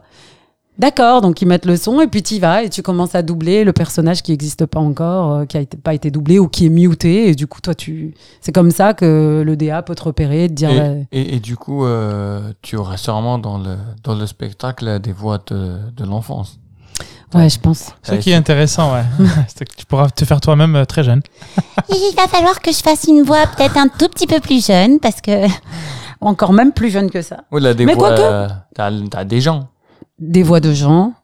C'est vrai que j'aime beaucoup réimiter. Je connais, j'ai pas l'accent de c'est ça? Hwicha. Hwicha. Oui, oui, euh, des, des, des voix, euh, bien sûr, qui sont là, qui font partie de mes souvenirs. Et, qui, euh, et puis, la voix est associée aussi à, à, à des expressions employées. Tu vois, il y a tout un. À travers la voix, il n'y a pas uniquement la voix, il y a tout ce que t'amène la personne, euh, tout ce qu'elle a été, tout son bagage. euh, elle, elle débarque, quoi. Moi, j'aime beaucoup. Moi, il y a des artistes comme ça sur scène qui, qui reproduisent bien les personnages. Par exemple, Julie Ferrier, c'est une fille, euh, je trouve, qui est extraordinaire pour ça. Et d'ailleurs, c'est dommage parce que euh, elle fait, elle fait plus de seul en scène et tout, mais j'avais vu son seul en scène et c'est là que je m'étais dit, voilà, ça c'est génial, quoi. Elle raconte plein de trucs à travers des personnages et ça c'est super chouette. Elise Moon il fait beaucoup ça aussi. Enfin voilà, il y a des, personnages comme ça qui sont très poussés que que j'aime bien. Et finalement ça raconte euh, quand même une histoire. euh. Mais moi c'est vrai que je c'est pas uniquement ce sera pas uniquement euh, si je devais faire un truc ce sera pas uniquement euh, de la de l'imitation tout ça. Je, je sais pas quelle forme ça aura mais en tout cas il y aura aussi euh, de, de, l'histoire telle qu'elle est, quoi, avec sa vérité et peut-être même quelque chose de, qui soit plutôt euh, euh, touchant et poétique, tu vois. Et parce que parfois, t'es pas que par le biais de l'humour ou que tu as envie de passer aussi, tu vois. Ça viendra parce que ça fait partie de moi, mais euh, ça, je, je- pour l'instant, je peux pas le prévoir et j'ai pas envie d'ailleurs de le prévoir parce que je trouve aussi que dans le process d'écriture et de commencer à raconter un peu aussi des choses, bah quand, quand tu connais déjà la forme terminée, quand tu sais déjà quelle forme ça va, tu te limites en fait un peu. Et là, moi, je suis plutôt dans un process où j'écris. euh, des fois, je prends mon ordi, tac, tac, tac, je prends des notes. euh, J'ai 50 000 carnets. euh, Enfin, j'ai. pff, C'est un chantier en fait, tu vois. Donc euh, petit à petit, ça viendra. Et euh, et, euh, et je laisse pour l'instant le truc euh, vraiment ouvert. Parce que euh, dès que tu te dis oui, je sais pas, je vais tourner un documentaire, bah t'as toute une grille aussi de lecture bien définie sur le documentaire qui est qui est précise. C'est pour euh, voilà, tu vas filmer euh, comme ça parce que ça va être pour euh, les chaînes ou ça va être pour le cinéma. euh, du, euh, j'ai appris aussi qu'il y a le documentaire d'auteur. Tu vois, donc ça c'est encore autre chose parce que c'est une vraie vision euh, presque de réalisation et pas juste du documentaire pour du documentaire et de l'information. Tu vois, un peu voilà comme des trucs comme enquête exclusive ou des trucs c'est un peu plus. euh, mais euh, ça dépend pourquoi c'est quoi. Enfin, tu vois, qu'est-ce que tu veux faire? Tu vois, Lina Swalem, elle fait du documentaire d'auteur. Quand elle raconte ses histoires de famille et tout ça, c'est très, c'est très personnel. Et à la fois, elle raconte la grande histoire. Moi, je, moi, ce que j'en retire, c'est que je me dis comment raconter euh, sa propre histoire personnelle tout en racontant la grande histoire? Tu vois? Pour que ça parle à tout le monde. Parce que finalement, euh, on a tous notre propre vécu et qu'est-ce qui fait qu'à un endroit, bah, on est tous liés? Je pense que quand les gens rient tous ensemble à un moment bien donné euh, d'un spectacle ou de ton spectacle, c'est que là, euh, ils sont tous d'accord. Ils ont, ils ont trouvé le point de rendez-vous. ils ont trouvé le point de rendez-vous. Mais c'est la vérité. Qu'est-ce qui, qu'est-ce qui fait que d'un coup, tout ça, ça les lie? Alors qu'ils sont tous euh, avec leur propre vécu, leur propre vie. Et c'est ça, nous aussi, la, la quête, elle est aussi quelque part là, tu vois. Comment trouver le point de ralliement aussi en racontant moi aussi mon histoire à moi. Ce qui va faire que eux, ça va les faire réagir ou ça va même juste les toucher. Tu vois Donc ça, euh, je pense que ça s'arrêtera jamais. On est en quête de ça, en fait. On est vraiment en quête de ça. Enfin, moi, en tout cas. La quête personnelle, elle se trouve personnelle et artistique, elle se trouve à cet endroit-là, en ce moment, en tout cas.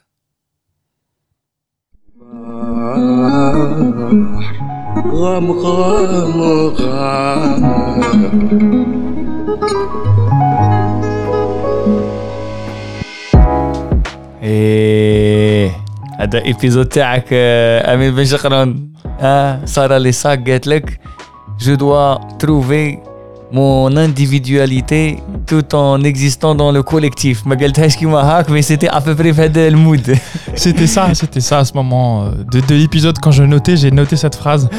J'ai noté cette phrase où elle dit que j'ai commencé d'abord par le collectif, à m'exercer dans des collectifs, et maintenant je vais m'exercer seul. Kim Asmato, c'est un épisode euh, comme d'habitude, Tazidkas euh, hello, béni, léger, copieux. Euh, Il y a des moments j'étais perdu, j'ai laissé Reda discuter avec Sarah, tranquille. si vous comprenez, écrivez-nous comme d'habitude, vos interrogations. technique C'était mais technique, c'est ouais. super intéressant parce que on n'a pas la chance en fait d'entendre euh, cette partie-là Tu vois, dans le sens où une euh, limite à un moment donné, je me suis dit il faut qu'on fasse un podcast cinéma technique, tu vois, en mode euh, pour que les gens sachent c'est quoi préparer un rôle, c'est quoi lire un scénario, c'est quoi se projeter, c'est quoi lâcher prise, c'est quoi faire confiance à toute une équipe, c'est quoi reproduire le réel en fait. Tu Ouais. vois, احنا des fois نروحوا غير السينما نشوفوا غير فيلم كيما هكا قال عي عي هذاك عي عي et, et, et en fait, et je- je- en tout cas, je pense, que- en tout cas pour moi, c'est- c'était très instructif aussi pour de, de, de voir tout le, tout le process. Exactement. Bah, tout le processus, franchement, merci beaucoup à, Sarah parce que je suis fier, fier d'elle et, puis fier de, d'échanges qu'on a eu avec elle parce que j'écoute beaucoup de podcasts et sincèrement, euh, même d'autres podcasts, j'ai pas écouté ça. J'ai pas écouté cette, euh, cette fragilité, ces, ces, ces, trucs, ces questionnements difficiles.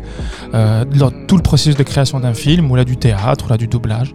Et euh, c'est super d'avoir euh, une masterclass, mais par l'émotion. Aïe, aïe, aïe, aïe. Comme d'habitude, tu m'as. Écrivez-nous. On attend vos lettres, vos pensées. Et comme d'habitude, nous. Zedokes.